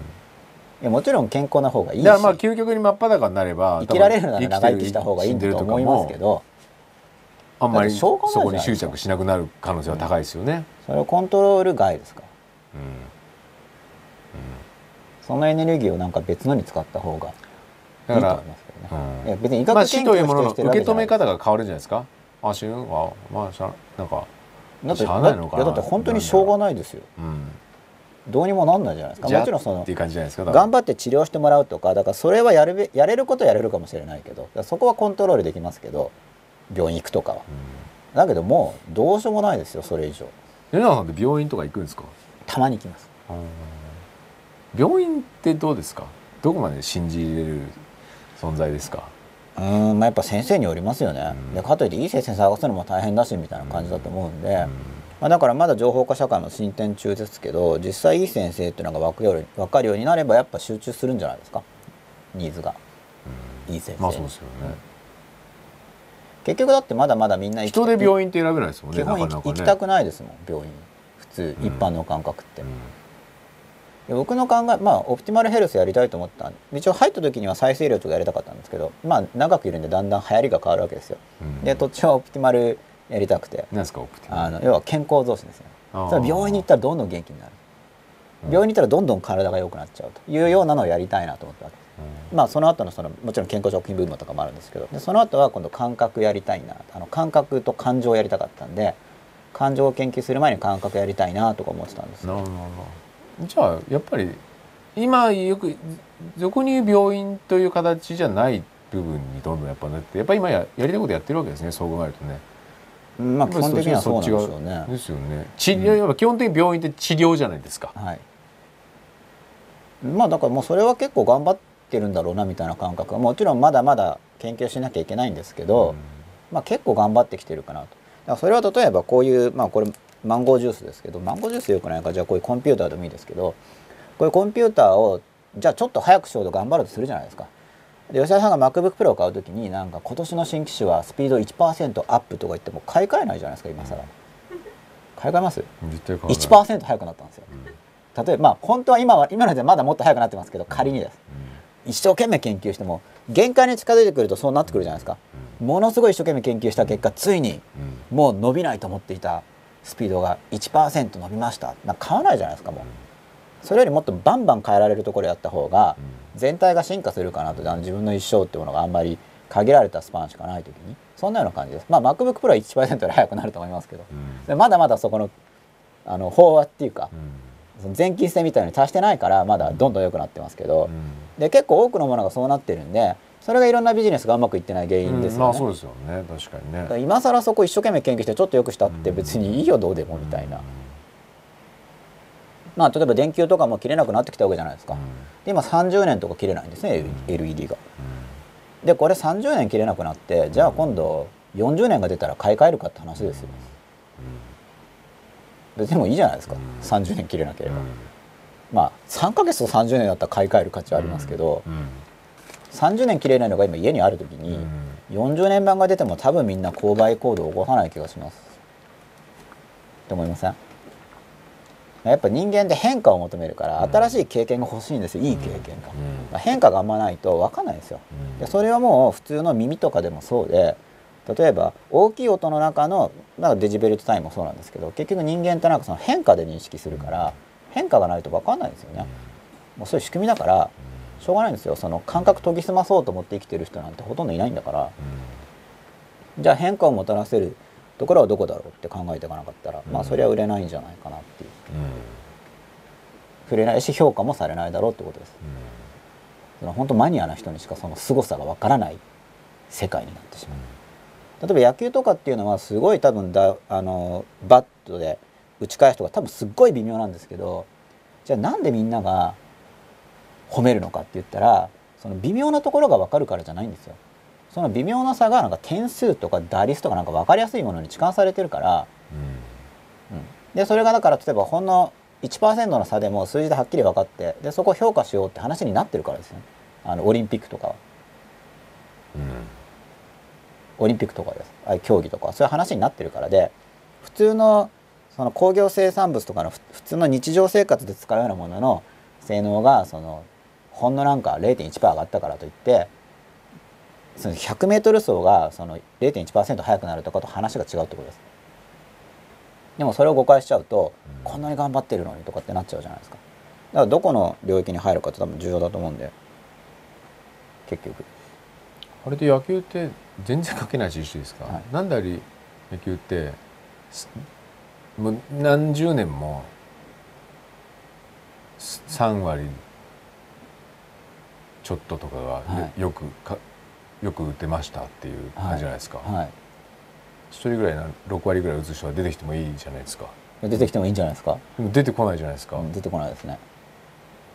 あれで3割打ったらそこそこ OK っていうやっぱ固定概念にとらわれてる部分があるんですかね人間いやだからもし仮に一人出てきたらやっぱ底上げされると思いますよ。一人なんかす6割みたいなのが、ね。あできるんだっていう。なんか出てきちゃってやらざるを得なくなってくるっていうか。例えばそうですよね、これすごい不思議だなと思って。大体そこに収まるわけじゃないですまあ、か、100m 走でも言われるじゃないですか。一人速いのが出てくるとやっぱ周りも速くなっちゃうみたいな。水泳とかでそうですよね。やっぱりそれぐらいイメ情報とかなんていうんですか、あとやっぱりやり方が分かるんだと思いますよ。だからやっぱ結果を出す人がいるとあ人間としてそういうふうにやればできるのかっていうのがやっぱ実例で見えると真似しやすくなるんで、うんまあそうですよね。人間まあそれはとか教育の可能性でもあるんですけどやっぱお手本があったり教わると分かるんですよ。例えば数学の問題とかでも解けなかった人が解き方を教われば解けるわけじゃないですか。うん。ってことは誰か解決しちゃえば結構できるんですよね。うん。なるほどそうするのかっていうのが見えるんで。うん。でもその要するにそこの最初のはい。それを見つける人っていうのは普通に教育受けてたら、うん。その基本的に枠にとらわれてるから超えられないじゃないです超えられないかと思います。なんかやっぱりやり方が多分何か違うんだと思うんで。ですよね。やっぱりだそこって逆に教育受けてない方が可能性があったりするじゃないですか。それぐらいの飛躍的な。ノベーターな部分はそうですよね。イノベーターイノベーターの部分ね、それを拡散するっていうかみんなにやる部分みんながそれをできるようになる部分は教育がすごいあの絡んでくると思いますけど。ね、まあ、教育はただ意味が広いんで、うん。それイノベーターが生じやすいような教育を起こすことは多分可能だと思いますけど、うん。ただから求められてるのは割とどっちかってそうじゃないですか、その大きなイノベー今イノベーションは阻害されるる教育になってるんですよ、うん。でイノベーションが阻害阻害されてる大きな理由っていうのは、うん。その本人にとっての発見を発見と見なさないんですね、うん。だから本人がせっかく自分で思いついたのに、うん。そこに価値を見て別に、うん。そんなのもう分かってるんだから、うん。答え見ればいいじゃんみたいなのとか、うん。あるいは自分でせっかく発見したのになんかそれはも人類がもう知ってることだから意味ないよみたいな、うんうんうん要はその確かに確かに。本人にとっての小さなイノベーションを重視してあげないとなんかじゃあ新しいことを考えても無駄だよねってなっちゃうんでその人類初かどうかにこだわるのはそれ学者の方の世界とかその知的財産権の世界とかの場合にはこだわるのかもしれないけどそのイイノベーションを普段から起こすためには、自分にとっての発見っていうものに価値を見てあげないとそ,、もそも発見ってそういうものだから。うん。人類初かどうかじゃなくて本人にとって初めてかどうかが発そう見なんで。ですよね。そこそれもそれが基礎訓練になるはず。そのそその人の世界は変わりますもんね。その瞬間からね、そうです。で人類初になるためには、まあ、さらにその分野に興味があれば、人類ところでどこまで行ってるのかなっていうのを勉強しているうちに分かってきてで今度は人類がまだやってない領域でまた自分初の発見をすれば、うん。今度は人類初になるわけですよね、うん。それやっていないから誰も。それも狙ってるわけじゃなくてたまたま要するにそれを繰り返したら、あれこれ前例なかったみたいな方はいあそれいう場もあると思いますもちろんでもそれにしてもそういう人で自己発見をやっぱ積み重ねてるそうですよね。だからそのそれまではそ人類発見済みのことを再発見するだけだったのが、れうん。なんかそれやってるうちにあれ？っていう。周りの人がなんかびっくりえこれそういうことなんですか？みたいなね。そういう感じだと思います。多分そうでしょうね多分ねだって急にって多分ないと思うんですよ、そっかそっか。だから周りの人が知ってるとか知ってないとかでどうでもいいわけですよね。うん。自分の発見要するにあそうなんだ。要するにそういう発見を繰り返して感動を繰り返して、ん。発見中毒みたいになって、はい。それをただひたすら夢中に追いかけていると気づいたら気づいたら人類初もできてくるみたいな感じでしょうね。多分ですけど。ちょっと詳しくその発見者は僕リサーチしてないんでちょっと想像入ってます。いやでも多分そういうことだと思いますよね。それが教育ですよね多分ね。そこのことややっぱ気づきやすくしてあげるっていうのはね。重要な教育だと思いますよ僕は。ね。もともとはだから問題解くとかもそうだと思うんですけどね。問題見て自分で思いつこうっていうコンセプトなんだと思うんですけど、便利解説とかやっぱない方がいいでしょうね。うんなんかすぐ解説読んで覚えるとかいやそれバカになるよねって思いますけどね。いやはじ超初めうんに何も分かんない時にそのパターンを教育する時にはもちろんそのこれはこう解くと教えてもいいですけど、うん、まあだからでもそれがそれじゃバカになっちゃうよなって自分で気づいてやっぱり防戦して別のやり方をしないといけないと思うんで。うん。自分を大事に思うからこのやり方で勉強したらバカになりそうとか気づかないといけないと思いますけど、でもちっちゃい時の感性がだから大事になっちゃいますけどねそうすると。うん。どっかで疑問を感じたらやっぱり疑問を大事にするっていうか。うんまだ間違ってても自分で選択する方がまだ納得いくと思うんですよ。仮に間違ってたとしたらうん。自分の選択だから。うん。もう一回そこからまたやり直せばいいだけなんで。うん。そうですね。まあ教育は面白いと思いますけど、まあ、可能性を開くっていうのはやっぱり教育の基本だと思います、うん。まあ昔から言われてることですけどね。本当にそれをやろうと思ってるかどうかに尽きると思います。そうですね。ただ言ってるだけではみたいなうん可能性を開きたいですとかって言ってでもなんかし束縛してるだけだったらっていう人も多分いっぱいいると思うんで教育界にはもちろん可能性を開くために頑張ってる人もいると信じたいんですけど、うん。とかいると思いますけどこの日本の中では。で1時間前迫田悠馬さんです。え自分が納得できるところまで追求すれば良いということなのでしょうか。うんまあこれはそこまでやってもいいんですけれどもその執着に気づくっていうことであればそこまで追求しなくても根拠を検討しようとするだけで執着に気づくっていうことが結構あると思います実際に。は根拠を正確に知るっていうことが重要なのではなくて今の自分は何を根拠としているかっていうのを検討するってことだから今の自分は何を根拠としているだろうかっていうことで本当の根拠は何だろうっていうのを研究するっていう話ではないです。あの執着に気づくために根拠を見るっていうのは、そうだそっち側に行くパターンが多いと思うんですよね。う根拠の追求が目的になる。んはい、まだ繰り返してる。まあまあそういうことが多いなと思いますよね。ほんそれやったところで何なんですかっていうところだったり、うんそうだからはっきりと頭悪いわけじゃないですか いやいやそそういうことを言う人は。だけどそこの、とりあえずその頭悪いなっていうのが見えた上でじゃあそういう人とどう付き合うかだから。そこで頭悪いっていうのが見えてないと踊らされますよね。うそうそうなんですわけわかんないこと言ってんなっていうのが分かんないと、うん。でもそのわけわかんないこと言ってる本人は俺は咲いてるぜって思ってるから押し付けてくるわけだから、うん。一応相手の感情を尊重すればそんな頭悪いですねって言えないじゃないですか。うん。で自分だって別に究極にいいわけじゃないから。うん。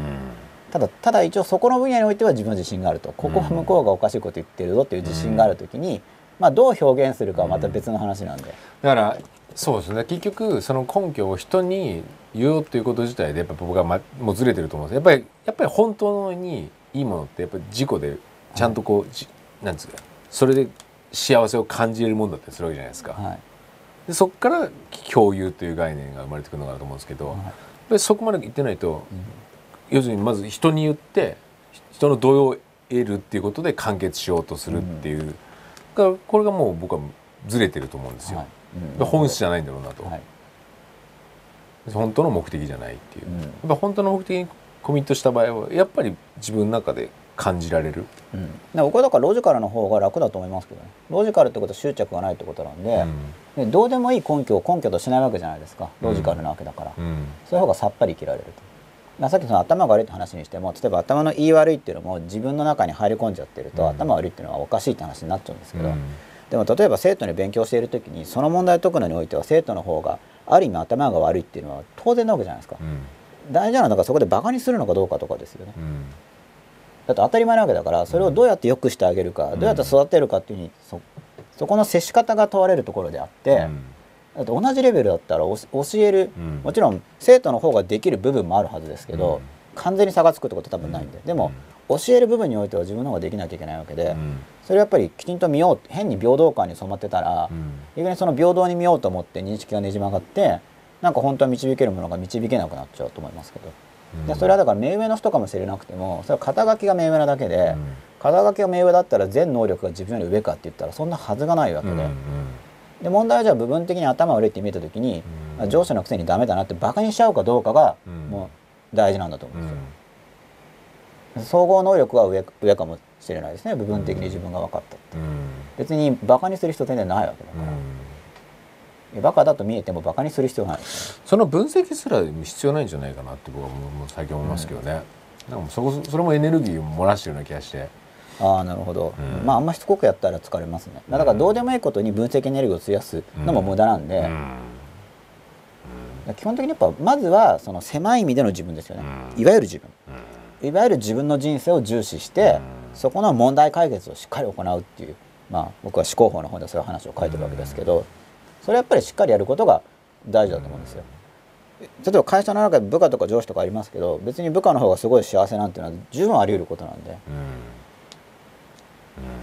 ましてやもう資産形成とかの話になっちゃったら部下の方がいっぱい持ってるかもしれないし例えば上司は収入がいいけど、うん。いつも使ってたらないし給料低くたってきちんと貯めてたり運用してれば貯まってますからね。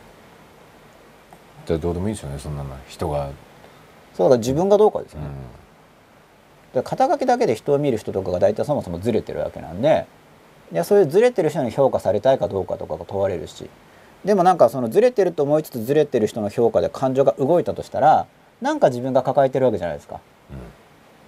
そのななんかそこでそういう他者評価に反応する何かを自分がどっかでそういう反応を取り入れちゃったわけですよ。なんかそこはもう自分を見ていって感情が動いた時うん。うんあれなんで嫌なんだろうみたいな。そのそのその評価基準は僕は理性的には同意してないはずなのになんでその基準で評価された時に感情動くんだろうとかって見ていくってことです。でそこに気づけたらまだ戻れますよね。やっぱりだから軽症だったって感じじゃないですか。どっちかっていうと多分ほとんどそこはもうそれすら感じなくなるはい。と思うんですよね。だからまあ自分が考えることで逆に考え始めることで前の自分は今の自分より考えてないっていうのが見えるじゃないですか。で考えるとも何で考えてるかってあるじゃないですか要するにだからもう要するに多分社会人という形になった時にもう社会人という形で考えてるとは思うんですよ要するに。ああなるほど。で答えは社会人としての答えはいっぱい出してると思まあうんですよね。もう枠にはまっちゃってるわけですよね。やっうんでもそれがすごい大きいと思うんですよね。ぱ自由にならないと。うん、そこの部分ですよね。で自由になるために、うんまずその幸せってなんだろうとかを考えるのがすごい大事だと思うし、うん自分にとっての。うんでその自分にとっての幸せを自分で追求していかなければ、なかなか自由に向けて踏み出していけないかなと思います。やっぱそうだろう感情と感覚とかをやっぱ並行して考えるヒントになりますよねで。すよね。まあ、だからそこすらも逆に言うと感じないまま行ってしまうとなおさらもう、うんだからまあ頭良くするしかないんですけどね。本当に。気づくためにも。なんかそれは必ずしもいわゆる勉強じゃなくてもいいんですけど僕は頭良くするのはすごい得だと思うんですけどね今の社会状況の中で。要するにその勉強できても人の気持ちがわからないとねとかって言いますけどだから人の気持ちがわからないのは頭が悪いわけだから。それは、まあ、僕もある意味わかんない方なんですけどまあでもそれは頭が悪いよなっていう感覚は持ってます。わかる方が頭がいいと思うんですよ。人の気持ちも理解した上で自分がどうするかを考えられる方が当然頭がいいと思ううん。で、先が読めるってことでもあるし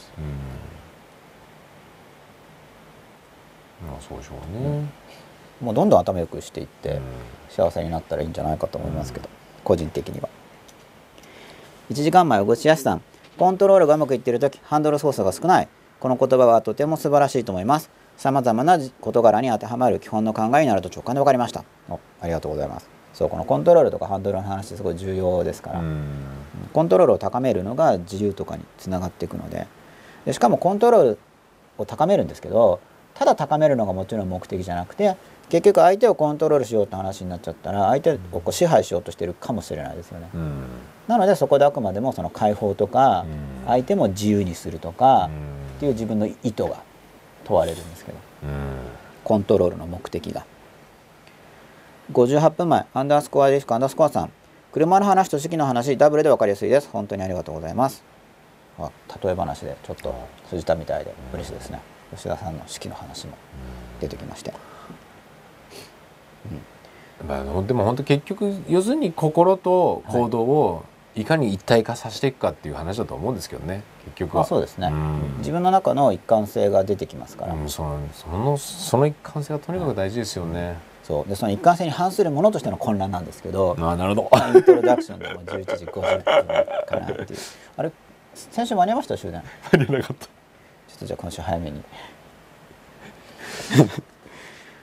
58分前迫田由馬さんです。コントロール力を上達させる原因は勘とか経験とかの抽象的な言葉で表されますがその本質は何なのでしょうか？本質本質ですか？コントロール力を上達させるための本質。僕は本質は能力だと思いますけど本質っていう意味では。ただまあ抽象的でちょっと分かりにくいかなっていう感じがします。まあだから同じこと言ってるだけなんじゃないのっていう感じがするかもしれないんですけれども僕はコントロール力って能力の一属性かなと思ってるんで、まあ、僕の僕の考えとしては、うん。うん。まあ、能力をこ、まあ、進化向上とかっていう簡単に考えれば。うん。でコントロール力を上げようって思うだけでも上がりますから。うん。コントロールを持つぞ。そういうふうに生きようって思うだけでも上がるんで、うん。まず実際に高めることがまあ、だからコントロールっていう言葉はまたむ、誤解を招く感じじゃないですか,、はい。だから難しいですよね言葉って。難しいです。コントロールってやっぱり、うん。なんていうの人為的ななんていうんですかね、感じじゃないですか、はい。でもちょっと違うじゃないですか。よりうん。心と行動を一体化させていくっていう話なんで、逆に言うとコントロールしなくてよくなっていくっていう感覚でもあったりするじゃないですか。だからコントロールっていうとやっぱり相手が支配されて不自由を感じるっていう感じがすると思うんで、うん。まあ人に対するコントロールだったら非常にうまくいってる時には相手が自由を感じてハッピーなんですよ、うんうん。うんつまりその支配感を非支配感を相手が感じる時点でコントロールが下手なんですよね、そうですよね、うん。っ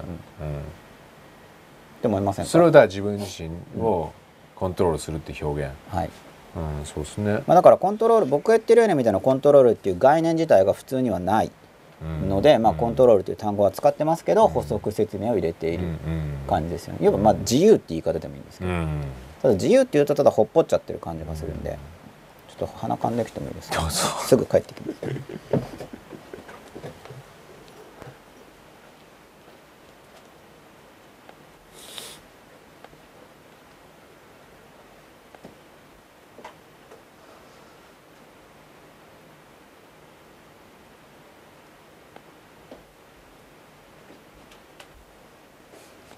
ということで帰ってまいりました。おい。はい。まあじゃあツイッターを見また見たいと思います。これは今日イントロですね。混乱。そうだからコントロール、うん。まあ、コントロールを上まずコントロールをその始まり途中終わりと、まあ、スタートハンドル、まあ、ドライブハンドル。ストップ。っていう形に分解して考えて、まあ、厳密にスタートとハンドルどこで分かれるんですかっていうのはまあそこ分類難しいですけど、うん。まあ、それは厳密に分けるってことじゃなくて、うん。大体そんな感じっていうふうに捉えて、でそれぞれのコントロールを高めようって思えばあんまりそこで急に本質っていかない方がそこはいいかなっていうっていうのはその、うん。この場合言ってるコントロールっていうのはかなり実用的な側面について言ってるので、一気に本質に飛ぶと抽象度がバーンって上がっちゃうから、まずは中本質に行く前にもうちょっと具体的にじゃあある具体的な事例でのこのスタートのコントロールを高めるにはどんなノウハウがあるかなとかそれぐらい現実的なところから入っていってまずそのモデルですよね。コントロールを高める時にコントロールを始め途中終わりに分解して考えてそれぞれのコントロールを持とうとするっていうやり方自体をちょっとやっぱり練習してからの方がいきなり本質を考えると逆にずれちゃうかもしれないんで、うん。データが少ない。データが少ないとあの要はなんでか体を持ってて行動することでデータが取れるんでデータがないと考えても妄想になりやすいんですよ。ね、だからそういう意味で体験は大事やっぱり、49分前。クジンクジンなんでしょうクジングジエさんかな？クジングジエさん。初参加です。不透明な時代で世間の価値観が一昔前のようなもの追求の社会から移り価値観が安定しないがために自分の価値観も安定しないのではと考えるのはどうでしょうか？うん。不透明な時代で世間の価値観が自分の価値観も安定しないっていうのはこれはさっきの自分が自分自身をどう捉えるかっていう話ですかね、うん。ちょっとどの時の話かちょっとよく分かってないんですけれども僕が。まあ価値観今だから安定してないですよね。価値観安定してないです。で価値観安定してない背景にはあのみんなが触れるメディアの関係もあって例えばうん。インターネットだったり、漫画だったりそういうもので流通している価値観っていうのはその昔の固まっている価値観に対する、そのむしろ反論っていうか、うん。アンチテーゼとしてもういろんな多様性のある価値観が今提示されてるんで、あとむしろ反社会的なんじゃないかっていうような価値観も今たくさん流通してますから、うんそうするとみんな何が正しいんだろう何に価値があるんだろうって多分分かんなくなってくると思うんですよね。だからそこも僕は混乱が生じてると思います。おで本当思ってるんですよ。で価値観が混乱してるっていうことが実はうんその、自分の人生を難しくしてるんじゃないかっていうような話をしたいなと。40分前そこでゆうまさんです。クジングジェイさんその感じよくわかります。はいよくわかる。この50分前と40分前に僕が何言ってたかが僕がよくわかれば僕ももっとよくわかるといいなと思いつつ。これだって感覚を体験しにくいから自分の価値観を実感できないんですよね。僕の認識はこんな感じですが合ってますかね。うん。で自分の価値観を整理するっていうのは大事だと思いますよ。うん。昔はだから自分の価値観結局自分の価値観なんてはなくていいんだぐらいの勢そいうだうねと思うんですよ外側から来るもんだったんでしょうね。価値観がね教わるものとか自分の価値観なんかなくてもいいから、うん。要するにいい大学行っていい会社入って稼いでこいと、早い話は。やもうそうですよね。で会社入ったら会社の業績上げろみたいな、うん。てか自分の価値観なんか邪魔なんだよみたいな、うん。それぐらいの感じだったんじゃないですか、うん。前は猛烈みたいな時代は、まあ間違いじゃなかったんでしょうけどね。だってそこ行けばもうガーって行けてまあ実際にそれでローン組んで家買って、うん。その金利ですかって思っても不動産が倍以上に上がっちゃったから OK みたいな、うん。まあそういう時代でしたからねうん。まあそういう意味では。だからその時は一つの成功法則だった、んだと思いますよ。そうですねで今ちょっとそれはちょっとねってなった時に、で今どうなってるかっていうと実はみんなしてうまくいく方法っていうのがなくなってきちゃってて、うん。それがレールがなくなってるってことなんですよ、うん。でレールがなくなってきてるからじゃあどうするかって言ったら各自でどうぞうんいやもう完全にそうですよね。で各自でどうぞって放り出された時にえ？ってみんななってるんで。え？って。レールレールみたいそうでしょうねなないんですよレールが今、ねレールがある頃はレール批判されてたんですけどね。いやだから本当ね大変ですよねレールの上は。進んできた人は。でもでも大変なのは能力ない人なんですよ。能力があれば大丈夫です、でもレだ要するに能力がの価値が変わったわけじゃないですか。だってちょっと前まではレールをの上をきれいにそうそこも含めて能力なんですよね、まあ見るまあね、まあ、だただここは時代性の話をすればだからまだ近代の連続だったのがやっと乗り越えようとやっとしてきたかなみたいな話なわけですよね。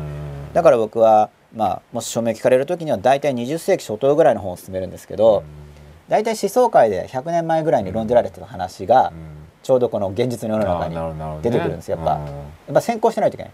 だからああいう人たちはあんま評価されないのはなんか100年前とかに言ってるから、うん。まあ、評価されてるから残ってるんですけど。うんあんまりきちんと評価されないのはうん。死んじゃうから あのうん。言ってた話が出てくる前に。20世紀頃のがちょうどいいんですよ。でああいうの読んでるとまた分かりやすくなるんですけど、あ予測されなんか言ってる通りになってきてるなみたいな。で結局何が必要かって言ったらだから、まあ、これまで日本社会でじゃあ天天下りだなんて批判されてきて特権的な人が批判されてきましたけど、まあ、日本自体が全体的にちょっと特権的な場所に位置してるわけですよね先進国として。でグローバリゼーションの流れの中で母集団が拡大したんで平均値が下がって、で平均化の圧力を受けてるっていう状況があるわけですよ。ということは母集団が拡大することによってグローバリゼーションで平均化の圧力を受けてるわけだから解決しようと思ったら自分がその日本語とか日本という枠内よりもっと広い枠内で考えたり行動できる人になれば今度その新しい広い母集団の中でまた位置できるわけですよね。まあシンプルに言うとそういうことなんですけどこれまでのレールがなくなっているだけで今まだレールはないかもしれないけど新しいポジションがどんどんできてきてるんですよ。見える人は、うん。見える人でかつ欲しい人はうん。取りに行ったらいいんじゃないっていうことですよね。シャッフルされてるわけだから。確かにそうですね。シャッフルされて取りに行ける時には分かんないって言って文句を言う、固定化してる時には、ある意味安定なんだけど、文句を言ってやってたら、なんかいつも文句言ってる人になっちゃうんで、まあ、認識して対応すればいいっていうことだと思いますけど、でも結構多くの人多くの人って言っても全然その大多数じゃないですけど、対応してると思いますよ実は、みんな、みんなっていうのはそのある程度以上感じてる人は、だって時代の波に飲まれる必要ないわけだから、乗りこなすようにすればいいんで,、でそれはやっぱり僕も本当勉強が大事だと思う、でも勉強が大事って言ってもじゃあ閉じこもってただ本読んでりゃいいのかって言ったら、もちろん違うんですけど、それは。もちろん違うんですけどね、だから自分の価値観っていうのは作っていかないといけないんですよ、自分の価値観っていうのは、まあ、一応僕も元となる価値観のモデルを出してますけど、まあ、一応自分っていうものを把握して自分の要素っていうものを考えて肉体だったり心だったり魂だったり感情だったり、その要素を強めて外部関係としては人間関係と自然界との関係と経済関係があるんで、それらの要素を高めていくということを、まあ、狙うっていうモデルであれば不安定な時代でも価値観を築きやすいですよっていうような話は出してるわけなんですけど。まあ、幸せのカリキュラムっていう連載とかは、そういう話を扱ってるんですけど、ね、はい、45分前前前以後剛さん仮に地球外生命体が認識され地球として一つにまとまれたとしたら教育システムも進化し世界の枠を集約したものになる気がします。なるほど。まあこれあの外圧ですよね。要はまあまあこれも昔からある話で外圧が加わると中が平和になると。しかしこのやり方っていうのはまあ見かけ上の団結に過ぎないですからね、うん、結局なんかやばくなったんでとりあえず助け合おうかっていう話だから、うん、まあでもとりあえずにはなりますよね、うん、やむにやまれ引くに引けないと。やむにやまれずっていうことで人間はやっと行動するっていうことがあるから、まあ、確かに、まあしかしだけどあんまり進化しないかもしれないですよこのこのアプローチは、まあしょうがないしょうがない場合はしょうがないんですけど、結局問題を乗り越えているのとは違うと思うんで。45分前9時グ J さん。はいお伝えしたいことはそれです自分の存在って相対的なものだとも思います思います思いますので、うん、そう自分のそう、まあ、自分っていうのはだからどこまでを自分とみなすかっていうのが実はあのでみんなの会話を聞いてても、まあ、僕自身の発言もそうなんですけど自分の枠って変動してるんですよね、うん、ある時ある時で変わってるんですよ、うん、ただそのどこまでを自分と見てるかっていうものの境界が変わっているのを意識的にあまり気づかないまんま無意識的に感じてそれが言葉になって出てるっていう場合が多分多いんですけど、これをもうちょっと自覚していくと生きやすくなると思うって話です。あの生きるのがもっと楽になると思う、その自分の範囲っていうものが変化してるっていう、これが自分なんだっていうふうにガチって決める生き方自体がまず、あの時代に合ってないから大変だし、でみんなそれなんとなくても感じてるから動かしてるんだと思うんですけど、今のところ無意識的にやってる人が多分多いんですよ。その自分の範囲の。で自分の範囲が混乱してると、コントロール内の自分の話をしてる時に、コントロール外の自分っていうものをコントロールしようとしちゃうんで自分の範囲が縮小拡大してるっていうこととコントロール内外っていうところの切れ目がその自分の縮小拡大の中の途中の部分に位置してるんでそれでその自分の範囲っていうものを分類するとあの生きやすくなると思うっていうことです僕が言ってることはちょっと分かりにくいかもしれないけど。うん、45分前、迫田ゆまさんです。えー、前迷子強いさん、まさにグローバル化ですね。うん、多分前迷子強いさんが言ってるのはグローバル化じゃなくて外圧の話だと僕は思ったんですけどね。グローバル化っていうことが今キーワードになってますけどグローバル化っていうのはあの単なる国際分業ではないと、まあ、僕はそう思ってるんですけど、うん、結局だから国がなくなるのに近い、うん、僕もそっちだと思いますよね。だから壁がなくなんていうんですかね。感覚として。例えばじゃあ僕が吉田さんと番組やる時に吉田さんこう日本語だから日本人だからとか、男だから女だから何歳だからとか、そういうのどうでもいいよねいやそうなんですよね。いやもう本当にやっぱり世界で活躍してる人はもう完全その感覚ですよね。だからそれどうでもいいですから僕やるのこれですからみたいな。今日もねその昼間上手その取材で二十歳からレーサー目指しもともとレースクイーンをやられてて二十歳から免許持ってないのに二十、はい、歳からレーサーになりたいと思って、うん、F3 まで行った女性の井原恵子さんっていう方をちょっと撮影取材してきたんですけど、はい、でも普通に考えればもう二十歳で免許ないんですよ。はい。で女性なんですよ、うん普通に考えたら多分ないないないっていう話じゃないですか、はい。でもそこへなりたいと、うん。でもそこからもうそこ目指してるだけなんですよね、はい。そこから英語がどうとか、うん。そのあの外国がどうとかっていう概念全くないんですよね、うん。要するに僕はそういうことが結局まあそれってやっぱグローバリゼーションだと思いますだから自分の会社でもその社長が何人だとか日本人だとか日本人じゃないとか新卒採用でもだから日本人だから取るとか、うん。そういうんじゃないってことですね、でそうなんです。よだから結局何に集中してるってもう自己の思いに集中してるだけなんですよね、はい。だからやるべきことも本当それだけなんだろうなと、それに対応するかどうかだと思います、うん。だから対応できる人にとってはむしろ自由が拡大するわけじゃないですか、うん自由が拡大して。そうですねそうですね。で自由が拡大してそれを享受できて、うん。より幸せになれるんですよ、うん。でもそんなの嫌だって言って、うん。これまでみたいなちっちゃい枠がいいっていう人は生きにくくなっていっちゃうんですよね、そうですね。だ思いを拡大ししていくのがとにかく僕は大事だと思いますね、はい。それはもう言語とか超えて、やっぱ伝わるものだと思うんですよね。三単元の S とかどうでもいいんですよ。どうでもいいですね。もうちょっと本当に自分が何をしたいのか、はいっていうことにとにかく集中して、その思いのパワーをどんだけ広げていくかっていうことで結局は相手が理解しようとするのではい。結局それが大事じゃないですか、うん。相手が自分のことを理解しようと思うかどうかが、はい。結局何みんなパッション大事ですよ。だからこのグローバリゼーションの話の中で、実はそのパッションっていうのは民族を超えて普通伝わ多分伝わるんですよ、うん。なんでそのパッションとか使命感っていうのがないと厳しいと思う、うん。絶対もう、そうしないと常識うん的にこれが価値だからみたいな話になっちゃいますけど、常識っていうのはその集団の常識に過ぎないからそ,、ね。の価値観はグローバリゼーションじゃないんですよ。ね。もっと普遍的な価値である。要するにさっきの説得でしょ？要するにこういうものでこうつったって多分それは全く僕はもう伝わらないと思うんですよ、だからってなっちゃう。うん、それを超えたやっぱり人間であるゆえの共通でき共有できる、はい。やっぱりパッションの部分。やうん。っぱりそこのパワーを高めるっていうのが、まあもう僕は間違いないだろうなと思うんですよね、まあ、そこに集中するとにかく。でそこにじゃあそれを高めるために何が重要なのかっていうところでいろいろあると思うんですよね、はい。結局。そこにぶら下がるというか、っていうのは僕はもう間違いないだろうなと、はい。なんかまあ広い世界にだったら怖いですよ。例えばずっと日本語の世界で仕事してきて、うん。そうじゃなかったら多分普通怖いと思うんですよ、うん。それは新しい世界に出るから。でもそれを怖がってうん拡大しない人はふこれ今後不利になっていくってう。ことです、ん。自由にならない、うん。別にその必ずしも英語使わなくてもいいけど、まあ、英語は多分最大の、まあ、武器っていうか、うん。必須になるだろうし、使わないとしても感覚的にはだから、うん。別に日本語でやってもいいけれども、か感覚が広いところに行く。うん。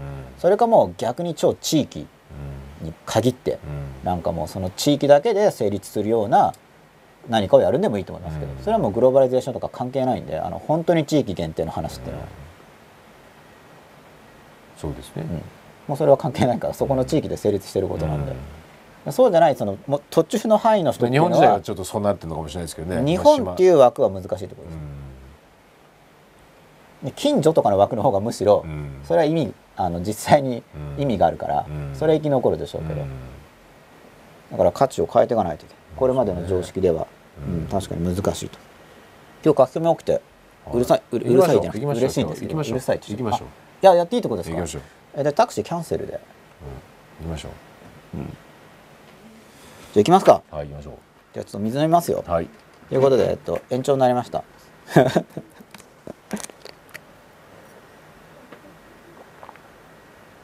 うん。書き込み多いのはかなり嬉しいですね。うん。うん、47分前。クジング J さんありがとうございます。ここに来ている方は特にそういった問題意識が高い人だと考えてます問題意識が高い人が集まっているとしたら僕はかなり嬉しいんですけそうどですね。いや嬉しいね。まあでもまあ少なからずそういう思いがまあそこそこなければまあ見ないですよ。まあ嫌になるでしょうね。何言ってんだっていうあとある程度やっぱ感性が近い人ですけどね。問題意識が高いっていうとね、はい。見てない人は低いのかって言って、はい。まあそういうわけじゃなくて、はい。もちろんいろんな感性があるんで、はい。うん。40分前前目ご強さん。人間の本質は過去1万年それほど変わらないと思うのですがユダや老子など素晴らしい人間の本質を捉えた人はたくさんあります。まずは知ることからですね。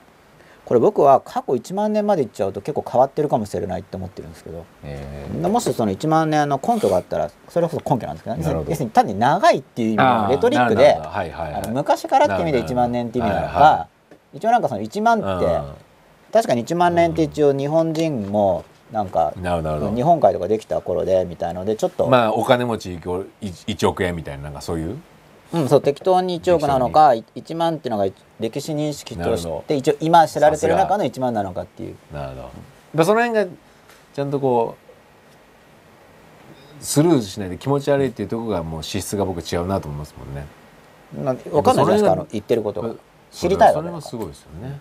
意味があるかもしれない意味があって言ってるとなんか見逃されるとちょっと残念じゃないですか、ね1万年。そのなんかあれが違うんだよな細かさがはなんかこの紀元前後まあ紀元前後ってあれ西暦なんですけど、まあ、やっぱ紀元前後ってかなり、うんまあ、世界中のあちこちで、まあ、紀元前後ってちょっと2000年前になっちゃうんで僕は3 4 0 0 0年前ぐらいからなんか変わってるんじゃないかなっていう感じ。うん。ただ確信が備わるわけじゃないです。一応その感じなんで、うん。だから1万年って言うとちょっと聞きたくなる。なる僕もまだそこはね。まだべ十分に勉強してないかあらーなんか知見があれば知りたい。なるほどなん。で1万年なんだろう。なるほどねまあ、近代もだからある程度人間が変わってきた。近代のその自我っていう概念が出てきて、うん。で個人主義につながるわけですから、うん。近代以降もやっぱり重要な変革があったなと人類としては思ってるんですけど。まあでも重要な変革だけれどもより大きな変革っていうのは近代的自我以前に自我の成立だと思うんでで自我がそんなじゃあ例えば100万年前の人類は自我があったのかと。もう分かんないですけどね。うん。分かんないんですけどそこまでいくとデータがなさすぎて。なくても不思議はないと思うんですよ。で僕もだからそこら辺ちょっと勉強不足で今の人間じゃないけどある、まあ、例えばチンパンジーとかオランウータンの研究とかそういうのももっと読めばあの彼らの自我が彼ら彼女たちの自我がどうなってるかっていうのも勉強すれば僕ももっとよくわかると思うんですけど、うん。ちょっとあんま勉強してなくてそこら辺が人間優勢になってることは否めないです、うん。あの僕のこれまでの勉強範囲、うん。勉強したことやっぱいっぱいあるんですよ。うん。僕は、僕自身が。で多分全部しやる前に死ぬんですよ。あの寿命を考えると。うん。だからその、まあ、引退って言ってもその勉強したいんですよね。で勉強すればまたなんかまたこう言いたいことも出てくるだろうし、うん。そうそこらここら辺もやっぱり僕も僕の問題意識にちょうどつながってるっていうか、うん。勉強したい部分ですね。人間人間を理解するため。38分前。よ吉田さんですよ。吉田さん。はい。吉田さんですある問題に対して改善策を主張されたので本当に改善策なのか問いかけました。すると論点をずらされ回答されたのですが良い対処方法を知りたいです。まあ良い対処方法ってちょっと一概に言えない感じはするんですけど、まあ、まず論点をずらされ回答されたと感じたわけですよね吉田さんが少なくとも、うん。そしたらまず、まあ、関係性によりますけどある程度の関係性があるならそう感じたことを表現するのが大事だと思う。うんで論点ずらしましたよねって言い方で相手に通じないとすれば、あの説明しなきゃいけないですよね、うん。こういうことを聞いて、うん。で相手の、うん、本当に改善策なのか問いかけたというだけなので、うん。その場合は相手の人の改善策で改善しないと多分考えたんだと思うんですよ。うん。で相手の人の改善策を実行した場合には私はこうなると思いますよ。うん。でなぜならこうだからこうなると予測しますと。でそれだとこうこうなので改善策にならないですよねっていうその吉田さん自身の意見も。うんもうちょっと明確化した方がいいです、いいでしょうし、まあ論点をずらして回答しただけで悪意的かどうかも分かんないですからね。思いついたこと言っただけかもしれないし、だから、ま、もう僕も完全な予測ですけどやっぱりこうあるものに対して改善策を主張された時点で、はい。やっぱりちょっとこうん。感情が動いてるだと思うんですよね。それ多分そういうちょっと感情が要するにもうある意味マイナスの感情がスタートしちゃって、ん。でももうそうすると聞き方とか、はい。やっぱりアウトプットももう,、うん。もうそういうマイナスの伝達のループになるじゃないですか、うん。そうするともう全部のやり取りがはい。マイナスで捉えちゃうっていう、まあ、よくあるじゃないですか。やっぱそういうのはすごい大きいんじゃないかなと、ん。とにかく改善策言ってくれてるのは、まあ、もちろん盛り上げるのは言ってくれたらさ、まあ、採用してないにしても、うん。おあそうかって感じで、うん。もっと細細かくこ相手から引き出して、まず聞いてからっていうのは、まあ、コミュニケーションとしてはすごい大事だと思いますけど、そその本当それすごい大事。やっぱりそういう改善策っていうのはエネルギー使ってくれてるわけじゃないですか、うん。やっぱり。まあ一応でそれを受け入れるか受け入れない。かは別として、少なからず自分に関心を示してくれて。相手にとっては自分の拡大さっきからの自分の範囲っていうのを言えば、うん。相手にとってはこちらを自分の範囲に入れてくれて、うん。一応考えてくれて、うんね。アドバイスしてくれてるとごちそうさまっていう話なんですよね、うん。やっぱり冷静に考えると。大事なのはだからすごくよく聞いたとしても別に採用しなくてもいいんですそうなんですよ。そうなんですね別にでもいエネルギーは使ってくれてるっていうことに対する、聞くのはいいですね、うん。あのその関係を重視したければ聞くのは大事で、なんでかっていうとその相手の人がすでに持ってる考え方だから、例えばそれは違うって話にしちゃうといきなり言っちゃうと、うん。あなたの現実と僕の現実は違いますよっていうことで、うん。あの分離感を、うん。せっかく向こうがこっちを自分にしてるのに分離感を強調しちゃうんですよね、うん。だからまず同じ現実を共有していることを確認するコミュニケーションの基盤作りとして、うん。それには相手が改善策言ってくれてる場合には、相手は改善策と思っているのであれば、うんそれは改善策だよねっていうことで聞いていくと、うん。共有する現実が生まれますよね。そうですよね。策だからあくまで。うん。だからそその策が本当に改善するかどうかとの議論を分けて改善策なんだっていうところで共有する現実を作ることで、うん。あのコミュニケーションの基礎はうん。コミュニケーションの基礎を作る時には、うん。その感覚的な好意うん。あの好き嫌いうん。好意信頼感とか好感っていうあの好かれる気持ちを高めることとあと、まあ、おなおお互い同じ現実を持っているっていうのを確認していくことと、うんうんうんその上であの意見を交換していくっていう、うん。この3つがすごい基本だと、うん。あのモデル化すればうん。思うんですけど、うん。そこで共有している現実を否定しちゃうとコミュニケーションが薄くなっちゃうんで、うんうんそうね。それもやっぱ個であるお互い個であるっていうことをそういう認識を持ってコミュニケーションを取るとすごくいいですよね。な別にさ一意見じゃないただの。策を採用しなくても、うん。あの絆絆を強められるし、ね。しかも好感も高められるんですよ。そうですよね。要するにリジェクトするにしてもそれの扱いによって、むしろうん。なんかいい人だなみたいに思ってもらえるかもしれないです、うん。話聞いてくれたとか、僕本当真っ裸やってよかったなと思うのはもうここの部分がもう明確に自分の中で見えたっていうのは大きいなと思いますよね、はい。やっぱりこう一つで捉えちゃうと感情も一つになっちゃうじゃないですか,、はい。ここを一致させなきゃいけないってなるからやっぱりそうするとぶつかり合っちゃうっていうのはあるけどやっぱりねあくまでこうとこうで世界は違うのをしっかり持っててはい。でも向こうの世界の意見をうん。言ってくれてるってなると、まあ参考にはちゃん全然いいですよね。うん。だからよく聞いた上でうん。無視すればいいですか、そうそうまあ無視っていうか まあまあそうまあまあそうね無視ね。決意段階では、まあこれでも決断段階では。そうですよね。まあ無視するならですよ。もちろん部分的にそれは決めるところです。必ず無視するって意味じゃなくて、うん。いいと思ったら採用すればいいし、うん。部分的になら部分的に取り入れればいいし、うん。別にだって一生懸命聞いたからといって無視してもいいんですよ。うん。いやそうですただ。それは決断段階で無視してるだけで、うん。一生懸命聞いたという部分によって相手のその伝えたい気持ちっていうのは無視してないじゃないですか、うん。うんそれは、でそれで人間関係が壊れるってまずないんですよね。うん、よく聞いてれば。ねやっぱねそこですよね。ら目的をどこに置くかですよね、うん。つまりいくつかの目的があるわけですよね、うん。つまり関係性を良くしようという目的もあれば実際に改善策を手に入れたいという目的もあれば。う、ん。で改善策を手に入れるために関係を破壊する必要はないんで、うん。取れるもんだけ取るみたいな考え方として、うん。す全てやっぱり愛情なんですよ。ひ批判も、うん。そういう捉え方は僕すごい重要だなと思って。まあ、気になるから言ってくれるわけです。よそうそうそうだからね。うん。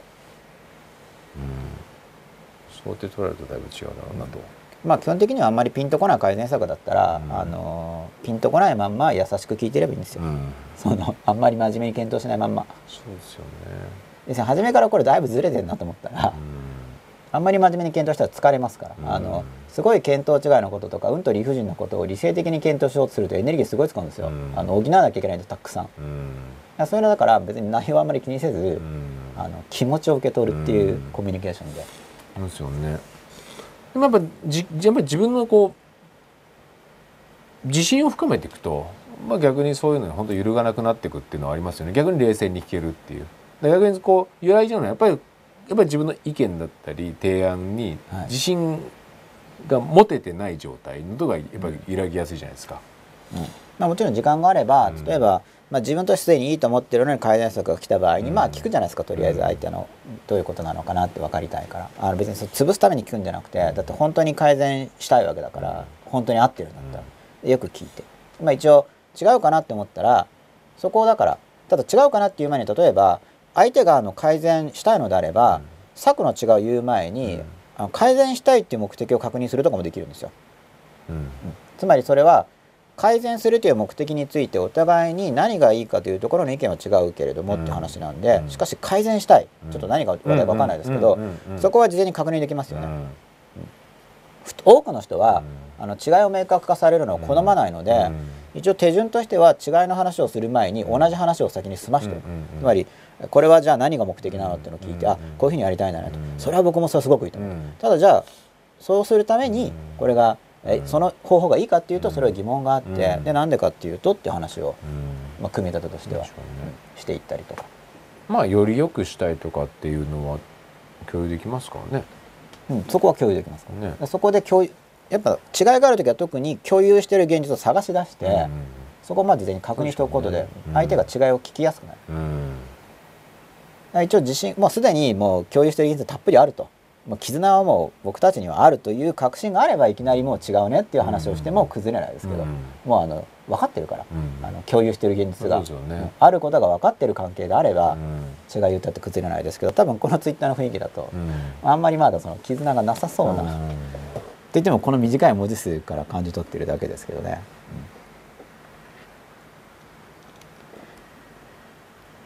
3時9分前、マイマイゴ強いさんです。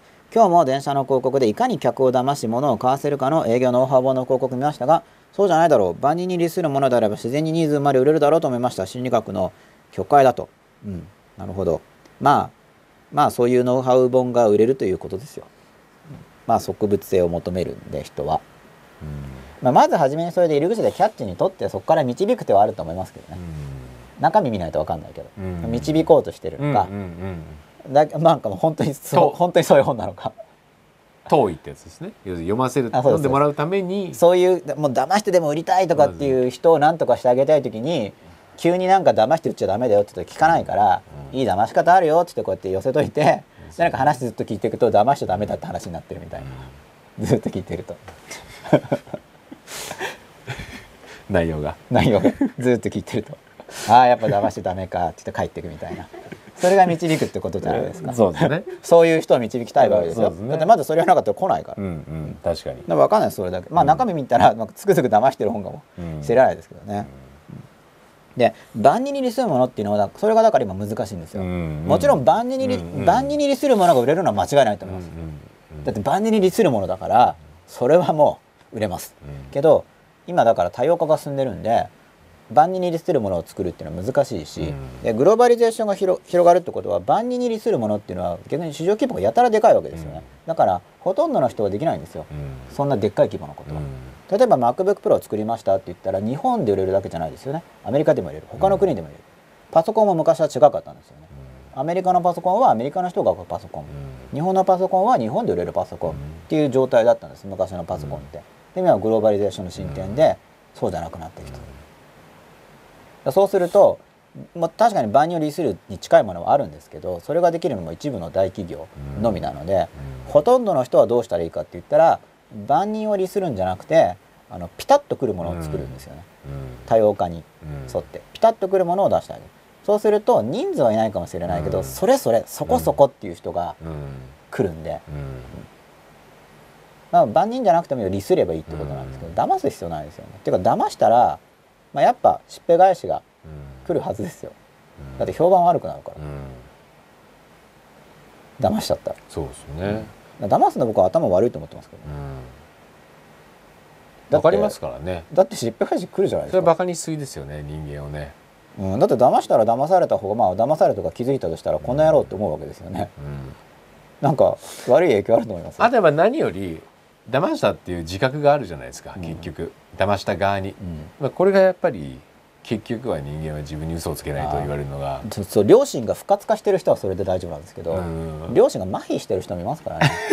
そういう人なんかやったぜって思っちゃいますよ。どうなんですか？本当にそのま麻痺でしょ？だから麻痺だから、まあ、僕僕は一応僕は一応麻痺という立場です、うん。それはただ実際に本当にそういう人たちに会ってるわけじゃなくて一応もう想像。うんまあ多分人間はっていうようなあの一般化して考えてるだけですけど。実際にそのそういう人たちにそういう人は例えばあの犯罪者の人とかとすごいたくさん会ってる人もいますよね。仕事でやってる人とか。そまあそういう人でもでも前世を信じてたりするので実際に会ってる人の話を見ても、っていうかまあ会い続けてる人はもしかしたら前世を信じてるそれで本当に幸せになってる人いるんですかね？いやー本当に幸せどうなんですかね。イケイケにはなってる人はいるイケイケにはなると思いますよそれはおそらく一応本人は幸せって思ってるかもしれないとは思いますよ。まあそれやっぱ人のことだからっていう感じになっちゃいますね,、わかんないですけどね。うん、社会的安定を脅かす存在に対しては何かしらその法整備とかをすることになりますけど、うん。結局自自分がの他人の見方が結局もう疑いの面になるじゃないですか。自分がはいやっぱり自分に、やっぱそこは変わんないと思うんです要するにそれで人を信じれるかってだから僕の価値観としてはやっぱあんま幸せじゃないんじゃないかなと思う、うん。でもそれは僕の価値観なんでもう価値観が多分違うから、うん。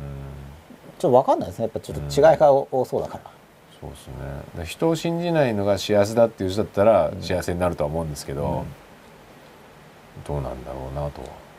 まあ、僕自身はもちろん進めないですよ。僕はその騙さない方がいいと思うんで。うんかえって難しくなってくると思う人生が、うん。その積み重ねは、だって騙そうとしなくたって騙されたっつって怒られたりしますからね、まあ、そしたら反省するんですけど、騙すよって騙したらいいんじゃないですかね。騙すよって僕騙す人ですからって言ってまあ騙したらいいと思うんですけどね、うん。まあ一応嘘言ってないですからね、うん。まあ騙すことないと思いますけどね、うん。基本的には、うん。まあ、だから売るっていうのはまあ騙す必要ないですよね。相手に相手が相手にとって価値あるものを価値あるって分かってもらえばいいと思いますよ。値段以上の価値があると、うん。売るっていうことであれば。40分前。前目が強いさん。執着を下脱しというより逆に欲望を自覚しそれをどうコントロール内の手段として向上に動くかだと思います。うん。なるほど。逆に。まあ両方両方重要かなと思いますけど僕は。で欲望を自覚する場合にもその欲望自体もその全部の欲望が肯定されるわけではないと思うので自分の中の別の価値観とかと照らし合わせた時に。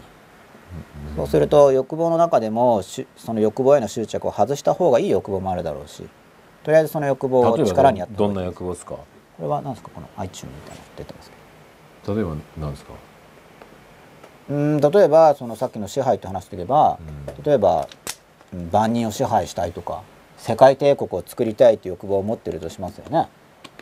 でそれは自分自身のその価値観と照らし合わせた時にいやこれは横島の欲望だろうみたいな判別をするわけですよね。今極端な例で言ってますけど。それが欲望として湧いてきたらなかなかの大物ですよねまあそこまでの規模で思うその規模で思まあ、あくまで例ですけど、欲望が湧いてきた時に、まあ、そこはもう混乱の話ですけどだから自分の中にいろいろな気持ちが出るわけですよね。やり欲望やりたい。でもそれダメなんじゃないの？ってそこに混乱が生じるわけじゃないですか。まさに。その混乱のテーマなんですけど、混乱。大体何か行き詰まったり辛い時は大抵混乱が心に発生してるんで、まあ、前回執着の話をしましたけど今度混乱、うん。混乱まず今週のテーマとしてはどんな混乱があるだろうっていうのをまた一週間見てほしいってことなんですけどなんか混乱が生じてるんじゃないかなと、その混乱は自分の中の気持ちもあるしあとやっぱインプットされた価値観だったり。うん。何を混乱してるか。うん。なんか矛盾する欲求とか矛盾とか混乱が心の中に多分出てる場合が多いんですよ、そういう時って、それは感情の動きとかを観察している時に、うん。このこの1週間で自分の中の矛盾とか混乱っていうものに注意してみてほしいんですよね、そうするといやふ矛盾とか混乱だから複数あるわけじゃないですか、こういうこうした方がいいという気持ちがある、うん。こうしたいという気持ちがあるとで矛盾とか混乱がそこに観察されますよね、そうしたらそこでそれを抑えた上で、じゃあどうするかって決めていけるんですよ、でもその混乱してる時に今混乱してるぞっていうのが分からないとただ混乱しちゃうんですよね。混乱してる時に混乱に気づいて、次にじゃあ何と何が混乱してるのかっていうのをこう明確化していて、こういう考えるとこれとこれが自分の中で衝突している。でそれぞれの根拠とかオリジンを考えてじゃあどうするかって整理してあげる、そうすると混乱が整理されることで楽になるんですよ。自分が。でまた自分がよりよく分かる。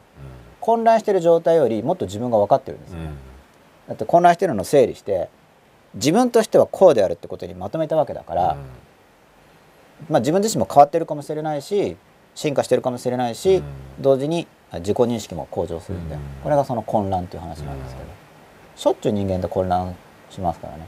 で慣れるとそのさまあストレスの観察とかともやっぱりつなが感情の観察ストレスの観察っていうのはこれまでやってきてますよね。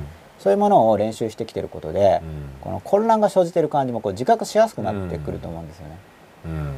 だからストレスとか感情を感じた時にちょっと今週は特になんか混乱してるんじゃないかな、うん。どんな混乱の中にいるだろう。単に混乱してるだけじゃなくて何と何と何が混乱してるんだろう。っうん。ていうのをちょっと見ていってほしいんですよね。うで可能だったらあの統合っていうか自分なりの方針を出す。うん。そうするとスパッといく。で自分なりの方針を出す時に混乱してるわけだから複数の矛盾するものに対する執着があると統合できないんですよ、うんうん他の選択肢に執着したりするんで,、うん。でもちろん単に選択肢を選ぶだけじゃなくて新しい選択肢を作って、うん。あるいは両方融合してうまくいくような新たな選択肢を作り出して、うん。混乱から脱することもできるんですけど、その時執着の話があの問題になることが多いですから、なので執着の後にうん。混乱観察がおすすめということです。38分前。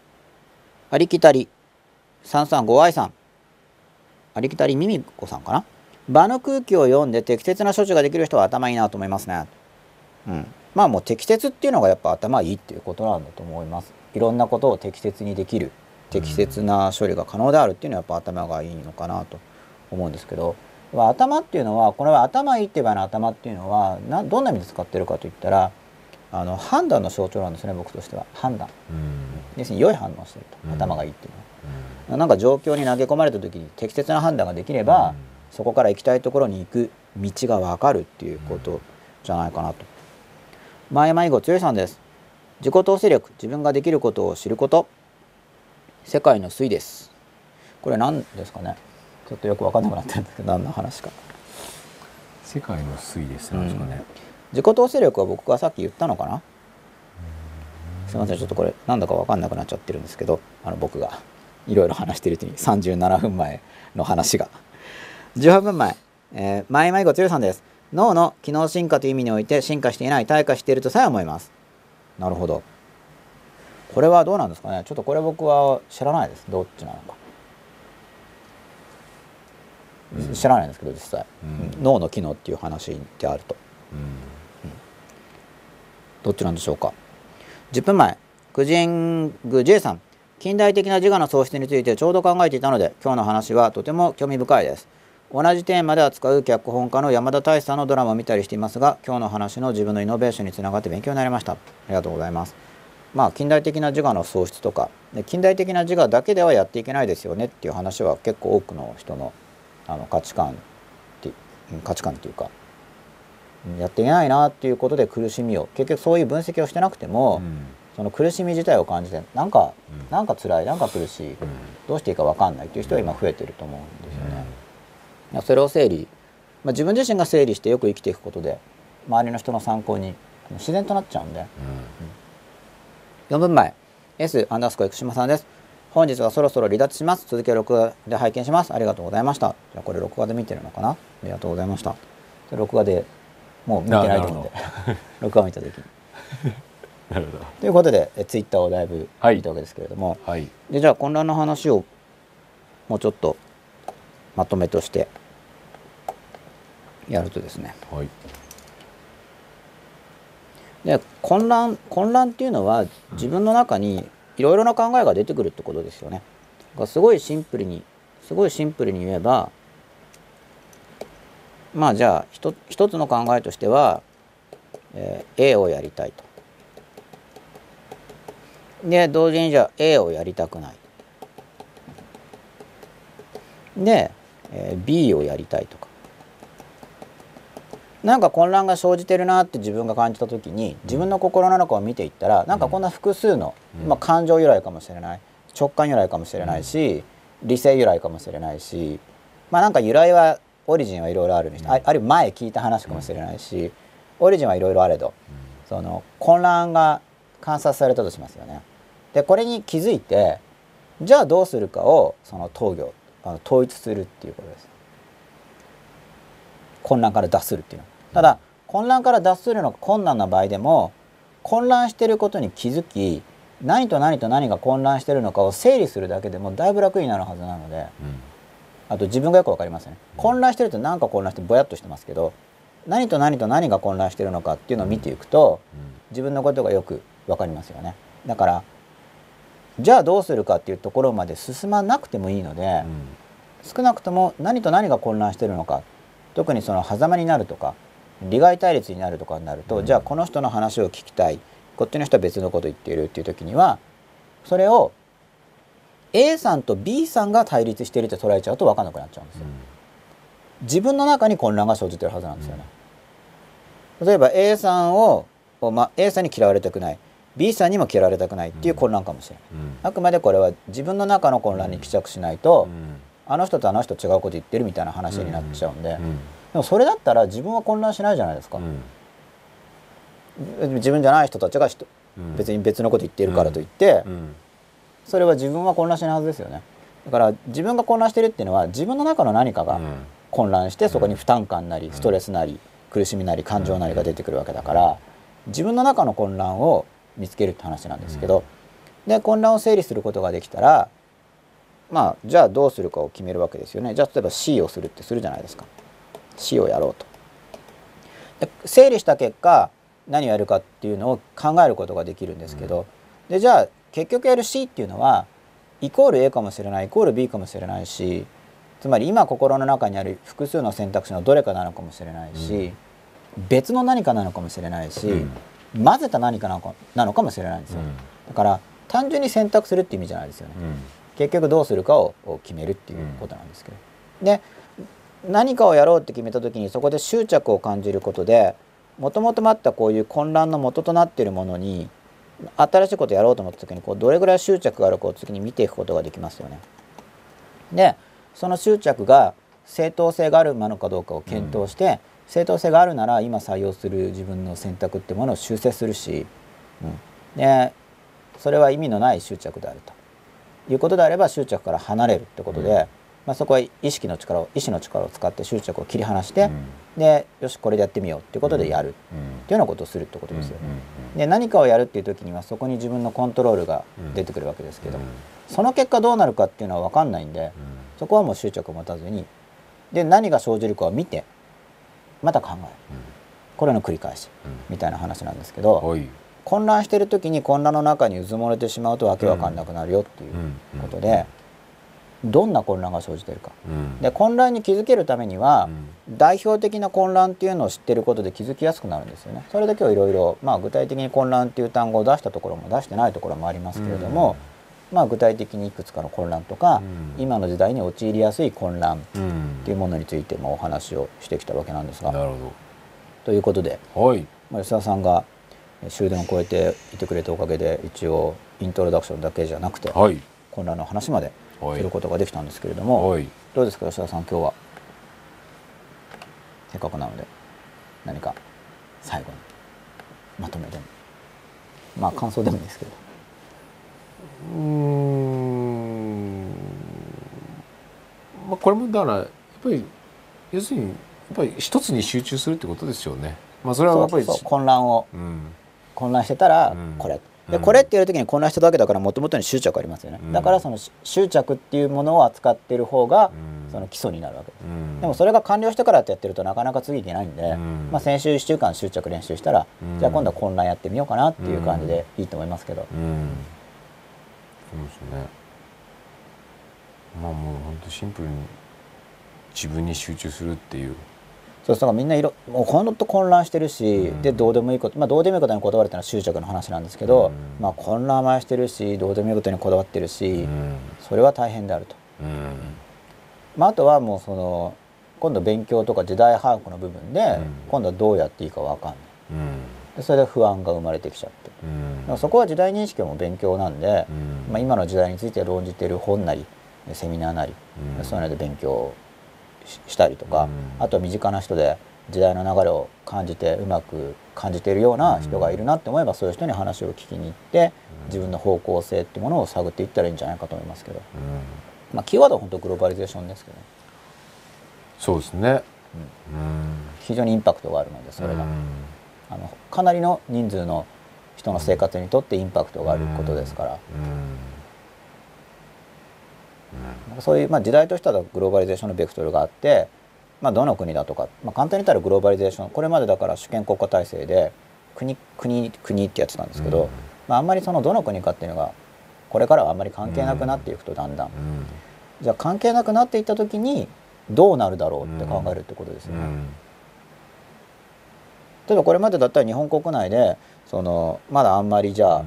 住宅建ってないからここに住宅建てようとかってやってたのが、日本国内の中でとかっていう枠が外れるわけだから、もっと広い地域で考えた時に人はどうんう動くんだろうか、うん。経済はどう動くんだろうかって考えてで予測しても外れるんですよ。外れるんですけどそしたら外れが分かった時点でうん。外れたらどう対応するかなんで、うん。まあ、今後そういう力も大事なんですよね。うん。レールがなくなっていくわけだからうん。リスク管理をして予測はしますけど、うん。当たったら当たったでどうするか、うん外れた場合のリスク管理も大事になっちゃうんですよね、うん。だってレールがないんだから、うん。予測したって外れるわけです、うん。かといって予測しなかったら動けないですよね。だから当たるか分かんないから意味がないかって言ったらそうじゃないんで、まあ、当たる確率を上げようとしてで外れても対応できるように。うん。どっちに転んでも対応できるようにっていう力がすごい大事になってくるはずだということ自体が予測なんですけど。うん。でそうするとあのストレスも増すし混乱も増すんですよね今後で自分はどうなんだろうってことはもう見失う人も増えると思うんで、まあ、だからこそこういう番組をやってるわけなんですけれども、まあ、今週のテーマは混乱で。はい。1週間その、まあ、ストレスとか感情を元ネタにそれを感じた時に、なんか混乱があるんじゃないかなと思って整理するっていうのをぜひ、えーやってみてくださいこれまで順番にやってる人は特にあのやりやすくなってると思いますので、まあ、今週初めて見た人も別に初めてでもできますからね、はい。混乱の観察ね。やっていただければと新しい。そうです。今日初めてとしてもいらっしゃったんで、はい、嬉しいですね。91夜にして。91夜にして、嬉しいですね。はい、これからラストスパートであの、まあ、第100夜は公開放送になるかもしれない、はい。土曜日で。公はい。開放送になるかもしれないんですけど、まあ、これからはそのじゃあ自分これまでは自分なんか知っていきましたけど、うん。じゃあそれをどう変えていくのか、うん。特にそのどうマイナスの要素が入っている時にあるいは自分今引き止めている要素がある時にそれにどう対処していくかって話を、まあ、今のところの予定ではうん。やっていく予定なんで最後のところで、はい。まあ超初期に立ってた予定とは変わってるんですけど、うんうん。これもだから重要なことなんです、あのはい。初めにまず予定立てるのもまあ2大事だし、年間経ってますからね。予定立てるのも大事だし、はい。でもそその通りになんかいかないのが大事なんですよ。そね。それがだからこの今のうん。変化の時代うで、ん。で大事なのはその実際にインタラクティブにうん。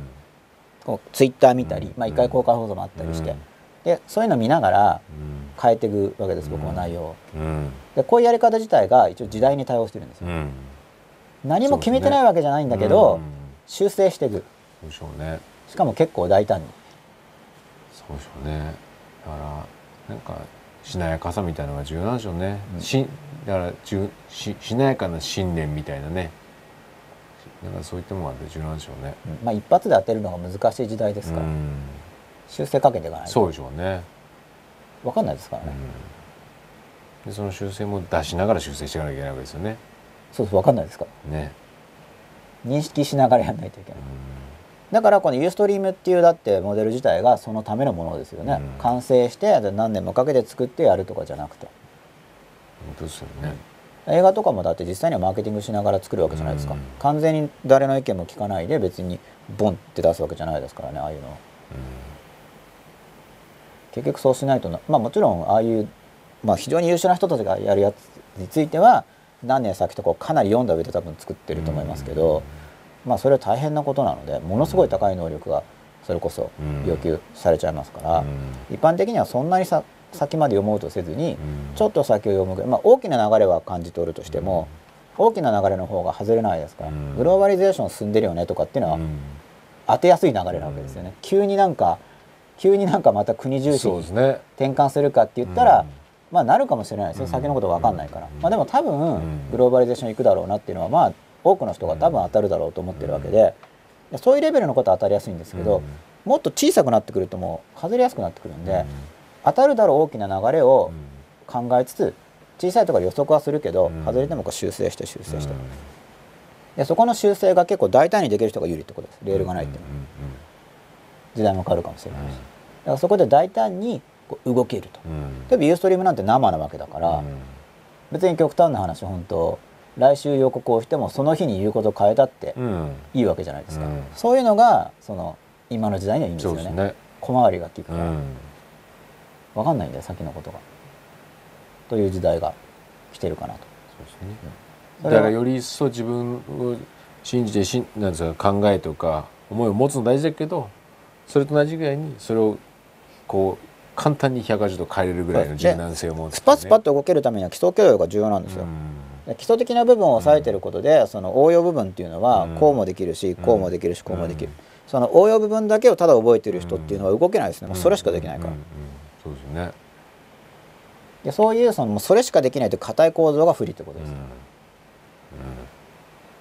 だって会社だってこれからの人は結構移動する可能性が増えますよね、一つの会社にずっとメッシュ方向っていうのは、したくても難しい人が多分増えるわけじゃないですか、そしたら、まあ、だから僕は勉強法の方も出してますけどそれ自体がその移動する力の向上なんで、結局新しい職をやりたいあるいは新しい分野にやりたい、時代の変化に対応した何かをやりたいという時に自分を変えなくちゃいけなくて、そこで勉強が発生してきますよね、だからあの資格取得とかっていうのは下手すると逆ベクトルなんですよ、そのための勉強って、逆行してるかもしれない時代に、まあ、資格によって。はまあ一般的に勉強したらそれそれが多いですよね、僕そういう意味で言ってないんですけどね、うん、僕は。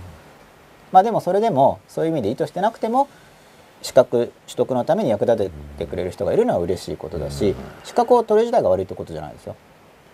別に。ただ資格を取得するのが何のためっていうのを見た時に結局なんかその対応能力を下げる方向に行っちゃっているとしたらかえってその人は大変な思いをすると思う。でも今もう資格の潰して効かなくなっちゃって必要な職業は完全に人が余っちゃってる状態ですよね結局ね、うん、資格的逆に言うと事故の喪失と思考力がい。らなくなっちゃうじゃないですか、はい、結局は、それで職業が成り立つなると、うん、その分野になんか適性があるっていう自信があってやるんだったらいいと思うんですけど、うん。ね、能力に自信がないからその看板に頼るからっていう発想が逆向きだと思うそれだったら、うん、まあそうでしょうね。それは怖いかもしれないけどむしろ世界を広げる戦略を取るべきで、そういう人は、怖いからこそ。怖いからこそ広い世界に出ていけるような方向性で能力を高めていかないと、うん、あの時代に対応したいならですよ、うん、なんか時代に合わないなって言ってそのなんだろうその悲しみを感じる文学的なある意味文学的な人生を生きたいっていうんだったらむしろ適切なんですけど、うん、それを望んでる人はまああんまりいないと思うんで多分対応しようと思ってやってると思うんですよ、ただもちろん僕は外れるかもしれないです。そこはもちろん外れるかも全て未来の話は外れるかもしれないんでじゃ外れるかもしれないですけど、うん、僕自身もそういう考えで実際生きてますから、うん、移動する力を高めないでそのためには勉基礎的な勉強が大事だし自分の価値観という抽象的なレベルでの把握が大事になってくるし、うん、あのもっと実用的な勉強っていうのは入れ替えが効くような勉強能力ですよね。必要になった時にささっと分かって、別にいらなくなったらもう忘れてもいいっていうタイプの学習能力がこれから重要になってくる、思想的な部分っていうのはむしろ本質的なものを捉える思考能力が重要で、実用レベルを入れ替えが効く、必要なとこだけさっさと学びいらなくなったらもうもう別に今関係ないから次また必要なことをやる、っていうような感じで必要、まあ、これは時代に対応した勉強の力ですけどそういうのを身につけてほしいんで一応そういう願いを込めて本は書いてあるんですけどね、まあ、全然強調してないんですけどその種の話は。そういう視点で読めば、うん、あそうなってるな。そうですね。ってわかると思うんですよ。だからそのプラクティカルなそうですね。プラクティカルな勉強と価値観の両方やらないといけないそれは別に例えば本の冒頭で書いたところで伝わるわけでもないですしね。そういうのってどう？だそれは時代がみんながそうもうかなり意識的な部分に感じてれば前書きに書いた時にそうだそうだってなりますけどそうじゃない時に書いてもなんかなんだろうってなるから。するするなっちゃうんでしょうね。逆にするになる。なんか常に相手の分かる話から入っていかないと人って聞かないですよ、まあ、さっきのあの騙す話もそうですけど、うん、そそんな人たちとは関わりたくないってまず一つのアプローチですよね、うん、一つのアプローチだけどでそういう人を何とかしてあげたいっていう場合にはそこから入っていかなかったら話聞いてもらえないですね、ね、特に何とかしてあげたい時には相手に合わせないといけない、うん、まあそうでしょうね。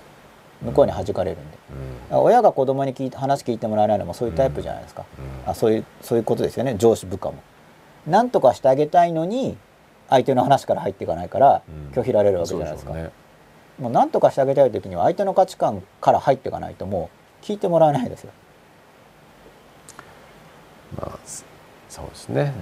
まあこれ伝える技術みたいな話ですけどね。うん、でもそれは重要ですよね。伝達だってだって何とかできないですからね、聞いてもらえなかったら、うん、何とかしたい場合はです。で特にそこ何とかしたいわけじゃない場合は自分の話を一生懸命やればいいだけで別に。伝える技術は長けてないと今後伝える技術は僕は重要だと思う。うん。なんで重要かっていうと、まあ、それも本当グローバリゼーションでいろんな人が来るわけだから。分かるでしょって言っても分かんないわけですからね。明文化とか言語化とか明示化とかっていうのが大事になってくる。で同時にそれが大事になってくるんで同時にその吉田さんが言ってる感じる力も同時に重要になるっていうのがうん。これからの時代の面白いところなんですよね。う。ん。明文化する明言化するってことが重要になるとでそれだけじゃないですよ。だから同時に言葉じゃないところを感じる力がうん。両方いっぺんに重要になるんですよ、うん。そういう時代だから。まあ。面白いですよね。面白い何でも必要っていうのと違うんですけどね。うん。まあでもやっぱり個人の人間力を高めるっていうのがまあ一番シンプルじゃないですか。とにかく。まあ、自由な世界にほっぽり出された時にうん。生きていけるような力を身につけようって考えてたら分かりやすいと思う、そのために必要な力って何かな？必要な知識って何かな、って思えばだって栄養の知識とかもだから大事ですよ。あのどっか他の国とか行った時に自分何食べるのかとか。うんうん。怖いじゃないですか。そうでしょうね。大事って言ってもだから細かいことを全部知るんじゃなくて、うん。本当にその自分という自分学部みたいな、自分が生き抜くために必要な知識をさまざまな分野からうまく引っ張ってきて組み立てる力がすごい必要。自分というで最終的な決断断はやっぱり自分の感性に従うしかないわけじゃないですか。もう答えはないから、でもそのためのより感性を精度を高めるための知識であったり勉強であったりとか経験みたいなものがすごい重要かなと思いますよね。そうですね。もう直感も含めて、直感も含めてね。で結局それのそのじゃあ自信をもが持てる直感だとか、はい感性って何なのかっていうなると結局そこに勉強であったりとかやっぱ経験本当そうそれは勉強プラス決断、うん。勉強していてその勉強に基づいて自らこの場合の決断っていうのは判断プラス行動の意味なんですけど、自分の知見に基づいた判断を自ら行い、んそして行動してるってことです、うん。あの成功してるか失敗してるかじゃないんですよ。これはすごい誤解してる人が僕は多いなと思うんですけどこれも確か勉強法かな？書いたんですけど失敗しても自分で決断してる人、うんうん自分で判断して行動してる人は失敗を積み重ねてもうん。自信は強くなるんですよ、うん自分で決めて生きてる人は、うん。成功成功体験は大事ですけど、成功体験が大事なのはもう落ち込んじゃってる人を動かし始める時に大事なだけで、あの成功体験をしていれば自信がつくかっていうと、そうじゃなくて傲慢になっちゃうから、失敗しようが成功しようが自らの判断で行動している人が自信がついてくるんで、両方必要だと僕は思いますけど、失敗も散々している。で成功もしている、っていうかだからそこはもう結果なんだよ、で自ら判断する時に結局適当に判断してたらまあ根拠がない。あ自分の中でも根拠がないわけなんで、究極の根拠は分かんないけど自分なりにはこうこう思ったからこうした。自分なりにはっていうのが自分の中にある。そういう判断ですよね。ただ本当にただ勘だけで判断してって行動しててもやっぱあんま自信つかないと、う。ん。そうでしょうね。やっぱまあたまたまになっちゃうから、失敗してことですよね。うん、失敗大事だと思いますよ、失敗は大事だと思うけどその失敗されて叱責されるのは当然失敗のリリスクのうん。コストの一つなんで、だから失敗大事だっていうから失敗してみたらクビになったとか、失敗してみたらあの怒られたとか。だからそこも含めて失敗ですからね、そうじゃないですかだからこそ失敗っていうかそれもそ,、ね。れも含めて体い験なんやそういうでリアルな失敗が重要じゃないですかやっぱり。うん、それが失敗ってことですからね、うん。だから失敗嫌ですよ。嫌ですけどその嫌な失敗もくぐり抜けてきましたっていうのがだから大事なんで、結局その殻に閉じこもる人っていうのは失敗も怖いとかなんですよ、そうですね。だから失敗の自覚症状ができるのは大事じゃないですか。要するに何も起きてないけどもう完全に失敗なことが多かったりするわけじゃないですか、何も行動を起こしてない時点で自覚症状はない痛みはないけど、はいまあもうすでに失敗してるたりするわけじゃないですか、リアルなし何かしら体感として入れる失敗っていうのは失敗に気づけるって意味では大きいですよね、そう。でまあ失敗、まあ、さっき言ったから怖がってるって言っちゃったんですけど失敗僕も怖いんですけど、うん。怖いけどやるんですよ、でだからみんな怖い。この自由が拡大する時代が怖いんで殻に閉じこもるわけですね。反動としては。怖いから。まあ多分あのなんですか閉じこもり引きこもりか、引きこもりの人とかっていうのはそういうことがあるんですけど、まあそういう人もだから増えちゃうんですよ自由怖いから。だけどじゃあ僕はどうしたらいいかと思うかっていうととにかく自分がきちんと自由にしっかり生きて幸せになると。でそういう人が増えれば羨ましいから変わると思うんですよ結局自由な世界怖い怖いって言うけど、いやなんかその方が羽ばたいてて輝いてて良さそうじゃないってなったら、そっちいいなって人が多分増えるんで、結局なんかいやそれだったら外自由でおっかないから自由が拡大しててな。んだかレールもないし、うん。だったら閉じこもってる方がいいやっていうふうに結局その方がいいやって判断があるはずなんで。いやこの自由を享受していればむしろいいよっていうのを見せてあげることがうん。大事だと思います。うん。でしょうね。うん。まあもちろん落ち込んでる時期には閉じこもるもそれは回復のためには必要なプロセスですけど。だからうん自由が拡大するっていう意味ではワクワクしていいかなと思いますけどね。うんうんパイがでかくなるわけなんでその代わり平均値が落ちるから、うん。平均値が落ちるのは日本が先進国だからなんですけど。これまでだから、まあいいそうですね。いい立場だったからなんで、うん。逆にもっと低かったところは上がります世界の平均値になるわけですもんね。平均上がるところもあるんで。そうですよね。まあ、まあ楽しい時代じゃないですか。うん、なんかもう常に楽しい時代と思ってるのがやっぱハッピーですよね。今実際その時代の中にいるんで、うんまあたまたまいたらラッキー。だから日本に降り立ったら日本いいよねと思わなくちゃいけないしいつも言ってます。けど、うん。アメリカ行ったらアメリカいいって思うし、うん。ミャンマー行ったらやっぱミャンマーだよねみたいな。自分が今いるところをいいと思わないと不幸ですよね、うん。うん。でもそうだと思うんですよ。東京いる時は東京いいよねみたいはなだからやっぱ2012年でしょみたいな、うん。今2012年いいや本当そうですよ。これ2013年になったらやっぱ13年だよね、うんみたいな感じで。うん。それは本当重要だと思いますよね。そうしないとなんかうん嫌になってくれますからね、で実際そのその時その時の今ここっていうところから僕は可能性は開けてくるはずだと思うんですよ、うん。てかそこしか可能性開ける場所ないんで、うん過去に可能性開けないしうん未来にも開けないですよ。う、ん。で実際今ここでしか可能性開けようがないんだから、その今ここの可能性をどれだけ開けるかっていうのがでそれに気づかせるのが啓発だし教育だし。で結局だから結局どこに行こうがその今ここでしか自由が拡大できないんでうんそこにチャンスがあるってことですよね。うん。変われるチャンスがある。でそれは人間はそういう力がなぜかあるからなので、うん。僕はそれはもう人間であるラッキーストだと思います、うん。まあ他の動物のことあんま知らないんですけど一応人間である僕の目から見た場合なんですけどね。なんかそういうラッキーさを与えられてない感じがする、他の動物は。うん。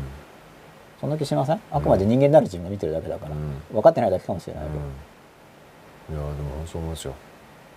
そのさっき言った今日取材行ってきたその矢さんという人もまあ全く同じこと言ってましたよやっぱり、常にそういうそう上り詰めていったのは何かっていう話した時にやっぱり常に自分が恥恥ずかしい思いをする場所を求めていったと、ああまあそれ進化しますよね。進化する、でそのそれでその何やつだってもうとにかく今何が自分ができるかっていうのをただ単にもう目の前のタスクをただそこに集中していったら、まあ気づいたらどんどんこう、そうすると驚くほどスピードが別にその免許とレーサーのとか26歳とかなんですけど、はい。にもう初めてレーサーとしてデビューしたのが、はい。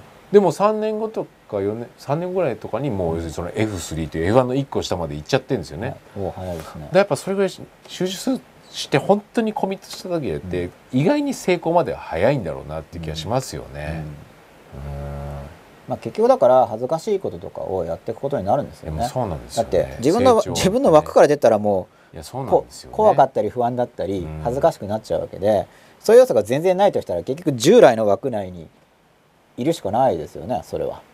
だってこの「真っ裸」の番組だって、まあ、僕もそうだし吉田さんもそうやっぱ恥ずかしいし、ん。嫌だったと思うんですよ、うん。まあそうじゃなかったですか、うん。いやそそうです。よ録画は残るしあ嫌ですよあ嫌ねですよ。僕も嫌ですよ。本出すのも嫌だしえいい面もあるんですよもちろん、うん。いい面もあるんだけどそれはだから自分が進化向上する人は新しい経験で、うん。いい面ももちろんあるけどでも同時になんか不安だし、うん。あれこれ言われるし、うん。いやなんか色々怖いわけですなんか、まあ毎回言わなきゃよかったってことだらけですよね。うん。バカに、ね。バカに見えんだろうなとかね。でもやってるうちにそれでもその恐れの質とかが変化して、うんそうですね。やっぱ自由が拡大しますよね。やっぱりそれよりの上位概念に気づけるっていうのは恥ずかしいの上にあるものというのに気づいていけるっていうのは一番大きいんだろうなと思いますよね。これがだって恥ずかしくないのでやっててもあんまり進化しないと思うんですよ。そうですね。例えば恥ずかしくない形態にするんだったら、じゃあ生じゃない録画にするもっと編集を入れるとか、あるいはもっと無難な発言に終始するとか、いろいろやり方あると思うんですよ。でもそうしたら多分やっぱり従来の枠にうん。入ってるし、うん。かつその昔の癖が強化されるだけなんで、あんまり上手に、ね。新しい世界に出れない、うん。うんそうですよね。だ恥ずかしいもん。ででも所詮人の目に取られてるじ自分ですからね、やっぱそれよりも自己成長だとか自己拡大っていうところにやっぱり意識を集中するっていうのがとにかく重要なんだろうだだろうなと思いますよね。うん。要するにそこにとらわれてる方がよっぽど恥ずかしいという。そういうそういう自己意識を持つことで、うんそのもっと表面的な恥ずかしさうんから脱するというか、うんそこで行動力を得るっていうことがうんできると思います。そうですね。だからまあ失敗はすると思いますけど、うん僕はそのみんなに一歩踏み出してほしいなって思うんで、失敗しますよそれは。ただその失敗を乗り越えていかないといけないってことです。で失敗を乗り越えるのも嫌だし苦しいんですけどそこをやっていくと進化と向上があるんで、うんそのいやもっと自由な世界に出たい。もっと自分を進化させたいっていう人はもうそっち行くしかないから。そうでしょうね。本当そうでしょうね。だって同じになっちゃうんでうん。退化しちゃいますよ、同じところにいたら。というようなことをはい。訴えつつ、まあ、今日はちょっと長くなったんですけれども。あでもなんか最後にまた書き込みがありますか、じゃあそれを確認して終わりにしたいと思います。まあ今井子剛さん。本気でいきたいですね。本気でいきたいですよね、うん。うん。せっかく生きてるわけですからね。楽しみながら結果爽やかになればいいのではということでそうだから爽やかになりたいですよね、うん。だからそれやっぱ自分でやりたいようにやってるっていうか、うん。うん。その結果やっぱそうね。もうそれしかないと思いますよ。うん。だからやっぱ60歳70歳80歳になった時に僕は爽やかな感じに、まあ、もし長生きできれば爽やかそうななんかきっとこれ好きにやってきたんだろうなみたいな,、うん。なんかこう頑固っぽくなある意味頑固にはなると思うんですよ。結局経験による確信が増えてるかもしれないから、うん。だけどそのある意味頑固なだけでなんていうのなんか悪い意味の頑固さってあるじゃないですか。うん。あれはやっぱりあのうん。多分殻にこもっうんちゃったんだと思うんですよね、うん。そうですね。でお年寄りもだからそういう人だけじゃなくてやっぱ両方いますよね、うん。やっぱさ差が出ると思うんですよ。いやめちゃめちゃ出もうやっぱますよね。長いからそれまでの。やっぱ赤ちゃん大体一緒ででも赤ちゃんでも若干違いますけど、でもうん。かなり似てますよねまだ。幼稚園ぐらいだったら、うん。まあ幼稚園ぐらいでもやっぱビクビクしてることうん。ね。なることいますけど、ね。しかしもっと差がつくんで、うん。やっぱずーっと生きてきてるから、からその時にやっぱいい感じにうん。なりたいなともしそこまで生きることができれば、っていうようなことを考えるんでうん。爽やかになりたいですよね。そうですね。なんかもうなんかやりたいことをやるっていうのは大事だと思いますなんか、うん。まあそれはいろんなやりたいことやるときに混乱があるんで何がやりたいことかを考えなきゃいけないですけどそれも自分がやりたいことなんだ。だからそこを考える、本当そうですよ。まあ、やりたいことをやれば圧力もあるかもしれないでですけどそれもでもそそ僕そう思ったんですよ。僕も。別に例えば仕事したら、本当にやりたいことと別に仕事があるからできないとかっていう、まあそれも固定概念に過ぎなくて、うん。やっぱ本当にやりたいことがあったらどいかなる環境でも、はい。やっぱできると思うんですよ。うん。うん。やっぱり自分その気づいたらそこにいる、はい。その思いが強ければ強いほど、はい。い、かなる状況だろうと気づいたらやりたいことをやれてる状環境になってるっていうのは、僕は間違いないと思いますけどね。うん、結局、ま、周りがそういうふうにやっぱ本当に思えばそういう環境を作ってくれるっていうかねなんかそうなっていく自分がもう作り上げるのかわかんない。なんかねやっぱそうなっていくなっていうね僕パッション大事だと思います。うん。やっぱそういうのはねだって本当に思ってた人だからでも今日なんか手伝いたくなるじゃないですか普通に、はいはい。なんか。素朴な気持ちとして。素朴な気持ちとして湧いてくるもんじゃないですか、うん。ねなんか一生懸命登ろうとしたらちょっとよく知らない僕はもうそれがやっぱ素直な気持ちだと思います。よね引っ張り下ろそうとかっていうのはなんか変な競争とかがなんかもうそのなんか変なものがインプットされてて思想的に。でも普通はやっぱ普通とかそのままだったら人間ってやっぱ子供たちを見てても応援したいもんなんだと思う。でもそうですよね、うん、そこに対する、うん、なんか信頼度というかっていうのはすごい重要だなと思いますね。だから何がいいかがわからない時代なんで、だからこそ自分なりの価値観をうん。持って、うん。でパッションを持って生きていればそうですよね。選択肢も拡大している時代だし、うん。そうですよね。それがいいって思わ思ってもらえたらいいわけですもんね。そうするとその要するに殻にこもってる人たちがこもらなくていいんだと。ででどっちに飛び出していいかっていうのを見せてくれる人が今必要なんですよ、時代に、うんうんうん。そうですよね。そういうリーダーが必要ですそうだと思います。ちょっと前はなんか殻にこもってる感じのまんまでそのうん殻入りのまんまでガッてまとめてコンテナで運ぶみたいな。そういうリーダーシップなんですけど、うん。今違うんですよね、うん。殻の中からピョンと怖い。出たことないから怖いっていう人を出させてあげてう、ん。どうしたらいいか分かんないっていうのを、うん。かつこっちだよって言って、うん。あすごくいいね、うん。殻にいる頃よりいい。そのさっきの言葉で言ったら爽やか、っうん。ていうのを見せてあげる。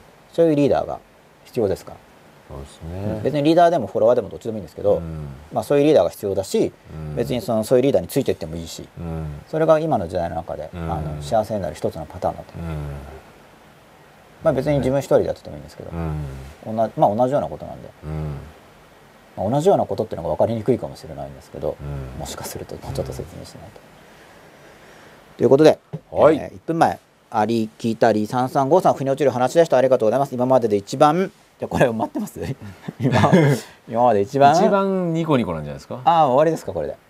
あありがとうございます。今まで一番。ってことですかね。今ここが一番いいみたいな。今日の91夜が一番。あそういうことですか。そういうことか。こうこういうやつですね。うん。点じゃなくて。うん、でも分かんないです。途中かもしれないです。なるほど。まあでもということで、えー1時になりましたけれども今日吉田さんが行っちゃえということで、い。っちゃいましょお言葉に甘えまして、うはい。1時までお送りさせていただきました、はい。また来週も10時くらいから始めたいと思いますので、はい。よろしくお願いいたします。どうもありがとうございました。あいいですか？はい ちょっと待ってください。まあちょっと待ってくださいちょっと。はい大丈夫です。いいでしょうか？はい。はい、で皆さんありがとうございました。おやすみなさいありがとうございました。おやすみなさい